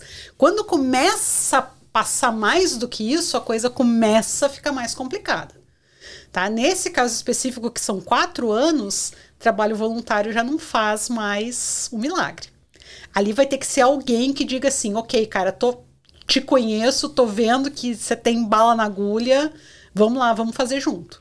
Ou apostar, né? Uma aposta, viu? É uma aposta. É, é uma aposta. E assim, o que eu sugeri para ele é procurar, uh, em vez de tentar entrar em grande empresa direto, procurar, por exemplo, uma ONG ou uma empresa menor, né, que vai dar menos peso nesse gap dele, para ele conseguir se re reinserir no mercado. Porque uhum. isso não é fácil de fazer. Tá? Agora, também, Débora, que você falou sobre essa questão de fazer um curso, ainda tem a questão do, do tempo, né? O cara fica meio preso. Se ele quiser trabalhar, fica naquela encruzilhada. Caramba, se eu entrar num curso agora, e eu não consigo. Aí eu vou ficar mais X tempo sem conseguir sim. emprego. Sim, ah. sim. Não, é, é, é, bem complicado. Por isso que, assim, é, o que eu sempre aconselho é fuja do gap sempre que possível. Sempre que possível. Não pensa assim, ah, não, depois eu retomo. Não. To, até hoje, todos os casos que eu acompanhei de perto, que tiveram um gap grande, e aí gap grande considera mais de dois anos, tá? Uhum. Até dois anos é fácil de lidar. Mais de dois anos o negócio complica bastante. Bastante mesmo, assim. Porque, de modo geral, as empresas vão considerar, ah, essa pessoa está defasada. E o gap acontece por vários motivos, né? Que nem você falou, às vezes a pessoa foi para um entry level porque achou fácil de nível de inglês, não sei, diversos fatores, mas que tem que ser considerado na hora de fazer uma decisão dessa, que acho que o futuro pode pesar muito, né? Uma decisão Com errada, certeza. né? E, e fica muito cômodo tá? Os casos que eu já vi, não é só que a pessoa precisava. Ok, no início ela precisava. Mas aí fica cômodo, você tá ganhando bem, sabe? Você tá bem na parada, né? Tem uma menina que eu tô lembrando agora, ela trabalhava uh, como uh, supervisora de turno em um Starbucks. Desde que ela veio do Brasil. Ela fez college fazendo isso. Ela era advogada no Brasil. Ela veio para cá, fez um college de. Como é que chama aquele college aqui? Agora me, me, fugiu o nome. Que é ligado à área de legal, só que você não é advogado. Paralegal? Paralegal. Ah. Exatamente, paralegal. Ela fez college para paralegal, fez estágio de paralegal, só que ela tava tri bem no Starbucks. Entendeu? Tava bem. Gerente de turno, tava ganhando bem, batia meta. O Starbucks que ela trabalhava é aquele pertinho ali do ROM, do hum. Royal Ontario Museum. Faturamento bacana e tal. Tava bem na parada. Pandemia, fechou o Starbucks. E aí? E aí? Exatamente. E aí? tá? Então, assim, foi um negócio complicadíssimo. Uh, e aí, enfim, estudando várias coisas. A opção dela foi por tentar alguma coisa junto ao governo.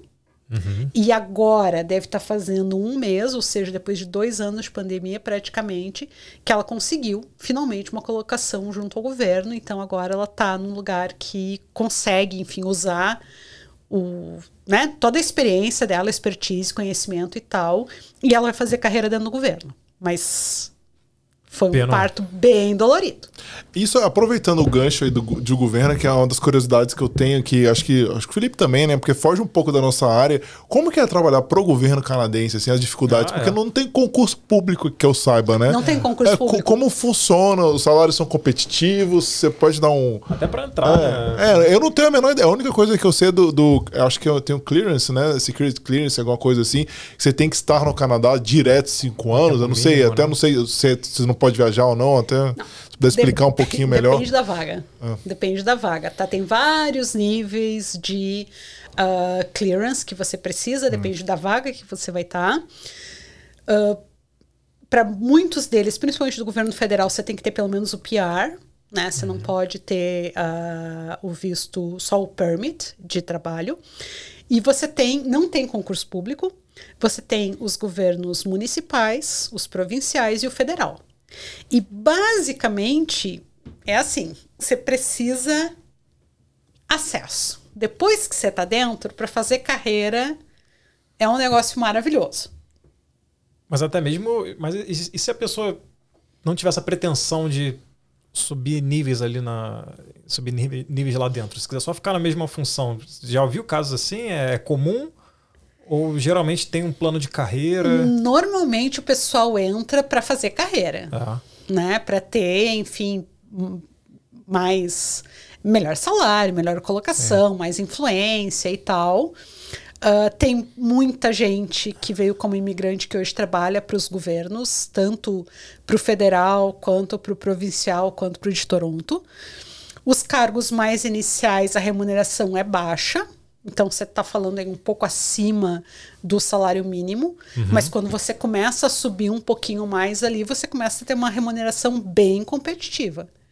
E tem uma grande vantagem, porque apesar de não ter concurso público, você acaba tendo uma estabilidade meio parecida com a do Brasil. É muito difícil você ser simplesmente colocado na rua.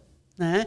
E tem muita flexibilidade dentro do governo. Então as pessoas trocam muito de área. Você começou numa área, você vai para uma área completamente diferente com muita facilidade. E tem muita gente que curte isso, né? uhum, sei. E, e Rodolfo, tem mais perguntas aí? Eu tenho mais uma última pergunta para te fazer. É, com relação ao mercado de trabalho aqui no Canadá para as mulheres. Saiu uma pesquisa esse ano dizendo que, especificamente aqui, Toronto seria a melhor cidade do mundo para mulheres é, fazerem carreira. Então, isso na prática, você vê isso? Que eles levaram assim, em consideração é, é, segurança, mobilidade, maternidade, é, igualdade de oportunidade entre homem e mulher e também riqueza no sentido de poder de compra. Isso na prática realmente está rolando? Eu- diria que sim, ainda tem alguns gaps e vou falar deles. Deixa eu falar primeiro do lado positivo. Acho que ahn, existem hoje questões legais com relação à paridade de remuneração. Então, hoje, empresas, a partir de um determinado número de funcionários, elas precisam ter uma política de paridade. E essa política de paridade não é só pessoas na mesma função, tem que ter salário equivalente, é entre as funções. Você precisa fazer. E aí tem um exemplo clássico que se dá aqui, que é de um hospital, onde o jardineiro do hospital ganhava mais que as enfermeiras. Nossa. Nossa. E basicamente o que, que acontece? Se viu, né, e por isso surgiu essa lei no Canadá, que profissões majoritariamente masculinas elas acabavam sendo mais valorizadas em termos de compensação do que profissões majoritariamente femininas. Então existe hoje toda uma legislação para isso, para garantir justiça e equidade em termos de gênero. Então isso é um dos pontinhos positivos. Uh, as questões também de discriminação, questões de assédio, elas são muito debatidas aqui. Então, assim, é, nesse sentido é muito mais tranquilo do que no Brasil, por exemplo. E você tem é, também uma preocupação maior das empresas em termos de representatividade em níveis de direção. Né? Então as empresas estão sempre meio antenadas assim de como é que está a distribuição de gênero nos níveis mais altos. Então esses eu diria são todos os pontos positivos. O outro lado é qual? Uh, não tem uma legislação tão forte em termos de uh, licença maternidade, por exemplo. Você pode tirar até um ano, mas você fica recebendo metade do que você costumava receber. Então, assim, a receita da família, digamos, toma uma pedrada bem grande, É. né? Durante aquele um ano ali que você pode tirar. Pode tirar menos, pode. De modo geral, as mulheres tiram um ano e elas se preparam para isso. Por exemplo, elas fazem poupança antes para poder passar aquele ano ali de maneira mais tranquila. O que é complicado também, né? Porque é, é, assim, é, é pesado, né? Metade do salário É que Metade do é- salário. E as despesas são altas, né? são altos, é. Sim, sim. É um. Não, é um. É bem considerável a fatia que é tirada. Agora, em compensação, é super tranquilo. Aqui tem muita, se você olhar em vagas, por exemplo, tem muita oferta de emprego que o pessoal já escreve que é para cobrir maternity leave. Ou seja, basicamente está garantido que quando você voltar, você vai voltar para a vaga que você estava. Né? Não tem essa coisa assim de não volta e fica dois meses e põe na rua, que nem fazem no Brasil. Né? Lá você tem uma garantia, só que passou aquele período ali de Já cobertura, tchau. Aqui não, aqui o pessoal volta mesmo para o lugar que estava, mesmo sendo um ano depois. E, e é, um, é, é- é um lado positivo. Uma das, um dos grandes complicadores para a mulher ainda, eu acho que é a questão ah, do cuidado da criança depois do um ano de maternity leave.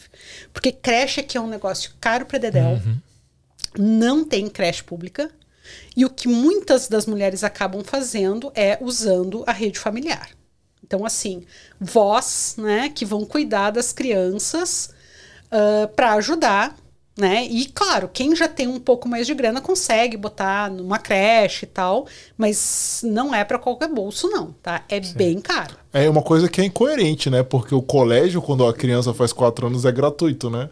Só que a creche, que é até ele chegar lá, é muito caro. Muito porrada. caro. É. Muito caro. Muito, muito caro. Então, isso eu diria que esse é o lado ainda mais problemático.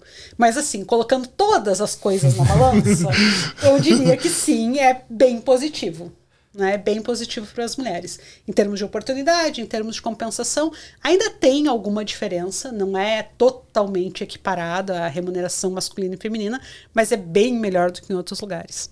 E queria aproveitar nesse momento, você que é mulher e está assistindo e está bem colocado aqui no Canadá e quiser conversar com a gente, por Fala favor, com a gente. entre em contato. A gente quer muito ver história de mulheres vencedoras, assim como a Débora, para mostrar, né, que é possível, né? Para todo mundo chegar onde se almeja. Sim.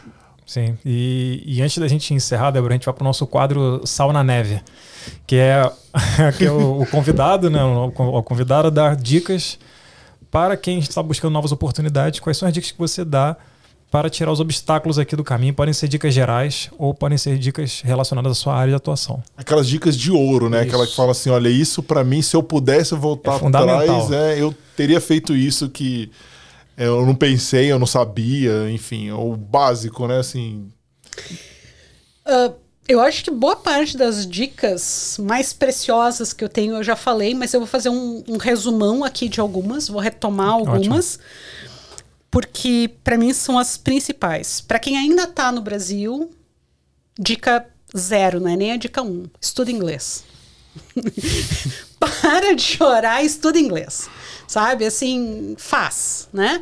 Tem uma graninha, ó, tem bastante coisa de graça. Tem uma graninha, paga aqueles ah, que você contrata uma hora. Ahn, me ajuda com o nome aí, Rodrigo. Como é que tem chama? o iTalk também. iTalk, exatamente. Cambly. Tem vários, tem vários. Cambly. Cambly também. Tá, então tem várias plataformas que você vai lá, você contrata uma hora um professor, fala com ele e tal. Não tem isso? Pega todos os gratuitos que tem no YouTube, ah, aplicativos, enfim, tem muitas chances. Então, assim, aprende inglês é a coisa zero.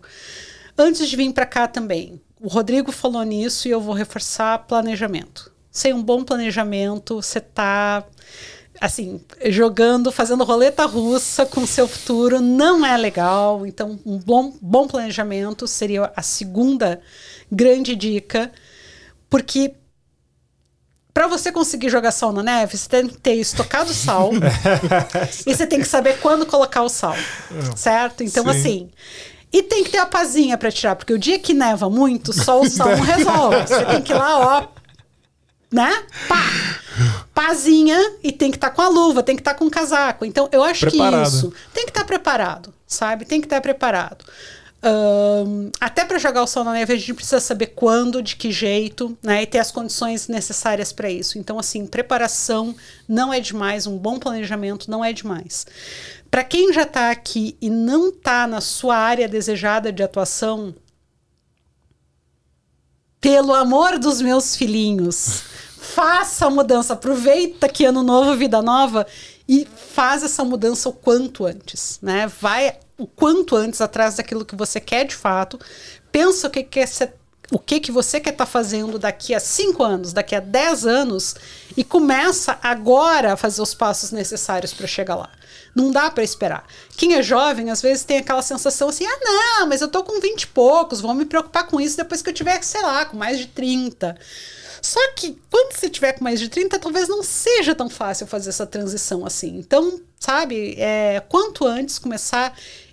Isso significa que nunca mais na vida vai poder mudar de carreira? Não, não significa. Só que você tem que saber que cada vez que você estiver mudando de carreira, você está gerando ali para você mesmo uma perda de renda. Né? E essa perda de renda vai acontecer. Então, você precisa estar ciente disso. Né? Você pode fazer? Pode, claro. Mas você tem que estar ciente né, do custo que tem você fazer uma coisa dessas. Ahn, e acho que a grande dica é: se você tem né, a vontade, você precisa entender se essa sua vontade ela é só um sonho ou se ela é de fato a tua meta, o teu plano. Tem uma diferença muito grande. Eu conheço muita gente que tem o sonho de vir para o Canadá e não mexe uma vírgula para fazer acontecer. Vou contar O pessoal que fala, gostaria muito de. Vou contar uma historinha. Tem um amigo pessoal, amigo meu e do meu esposo, que tem um sonho. Ele já esteve no Canadá duas vezes e ele tem um sonho de vir para cá. Ele queria migrar para cá, queria morar no Quebec. E aí nunca dá certo, a situação tá difícil, no Brasil tá terrível, Covid, etc, etc, etc, enfim. Desgra desgraças mil na vida. Chegou um momento em que eu e o Gui dissemos para ele o seguinte: tá bom, tu te vira para vir, faz os testes de língua, faz a aplicação pro college e a gente vai te pagar o college e te dar mais 500 dólares por mês para te ajudar a te sustentar enquanto estiver fazendo college. E a gente te dá isso de presente. Não precisa repagar, não precisa fazer nada. O que, que vocês fariam numa situação dessas? Oh, é agora. Nossa, já tinha abraçado, principalmente um um college que é no, no com uma pessoa que não tem status permanente, é muito bem cara. puxado. É o maior empecilho, né, para as pessoas que não se prepararam financeiramente. Eu já tava indo quando que eu posso ir? Era a minha pergunta. Eu, né? Eu, Débora, diria assim, tá, posso marcar passagem, né? Seria mais ou menos essa a minha resposta. A pessoa achou que é muito difícil. Porque o francês não tá tão bom ainda assim, aí teria que estudar o francês para conseguir passar no teste, para conseguir autorização para estudar e os cursos também. Sempre acha um problema, né? Então, por que, que eu tô contando essa história? Porque se é só o sonho, por mais que alguém te largue tudo pronto na mão, você não vai conseguir fazer. Se for de fato uma meta, se for de fato um plano, não interessa o tamanho do um jeito. obstáculo, você vai encontrar um jeito de fazer. Essa é a diferença. E eu acho que isso, quanto antes a pessoa entender, né, qual é o seu caso, se é assim, um sonho, ou se é de fato uma meta, quanto antes ela entender isso, mais fácil fica para ela, mais reduz frustração. Porque não fica naquela coisa, né, do ah, pode ser que um dia, quem sabe, talvez. Não. Ou você faz um plano e faz para valer e faz o que é necessário, ou então tá, considera lá no mundo dos sonhos, que nem eu sonho, por exemplo, meu sonho era ser Gisele Bündchen. Sou gaúcha igual a ela, mas ficou no sonho, né? E tá tudo bem, entendeu? Sonho é para isso. Agora, meta, plano é outro papo. Show de bola. Queria te agradecer então de novo, Débora. Muito obrigado por ter vindo aqui. Eu acho que com certeza a gente vai chamar a Débora de novo em outras oportunidades, é, porque o conteúdo de carreira assim extenso, eu acho que ela vai ser uma Nossa, figura presente aqui, claro, se puder, de, de disponibilidade. Ah, é um prazer. É. E fala um pouco das suas redes sociais, como o pessoal te acha, fala um pouco da sua empresa. Talvez você já comentou, mas só para deixar É bom é, reforçar. reforçar. Então, me acha no LinkedIn, é o lugar que eu mais estou. Uh, linkedin.com barra IN barra Débora Azevedo. Porque eu editei a minha URL. Ah, ah, ah. Então, põe lá Débora Azevedo, vai me achar. Um, criei, como eu falei, um Instagram. Especialmente, né? Porque eu vim aqui, então é Wise Career também, pode seguir lá. Botei hoje três posts já inaugurais, assim, um, conteúdo sobre carreira, né? E claro, uh, não me achou desse jeito, provavelmente o Rodrigo vai deixar lá também no Insta de vocês. Vamos, o com link, certeza. O link, com mais. certeza. Vamos sim.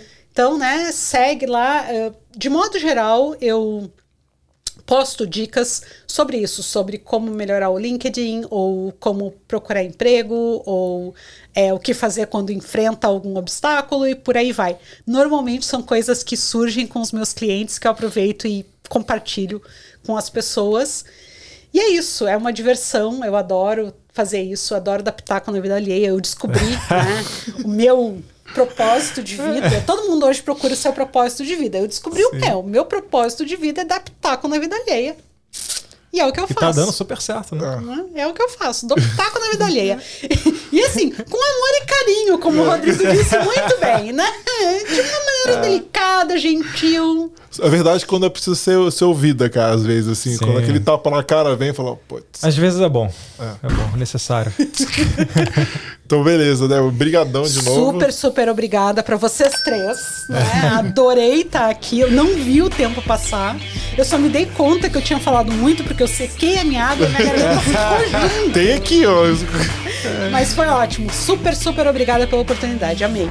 Não, obrigado a você. Valeu.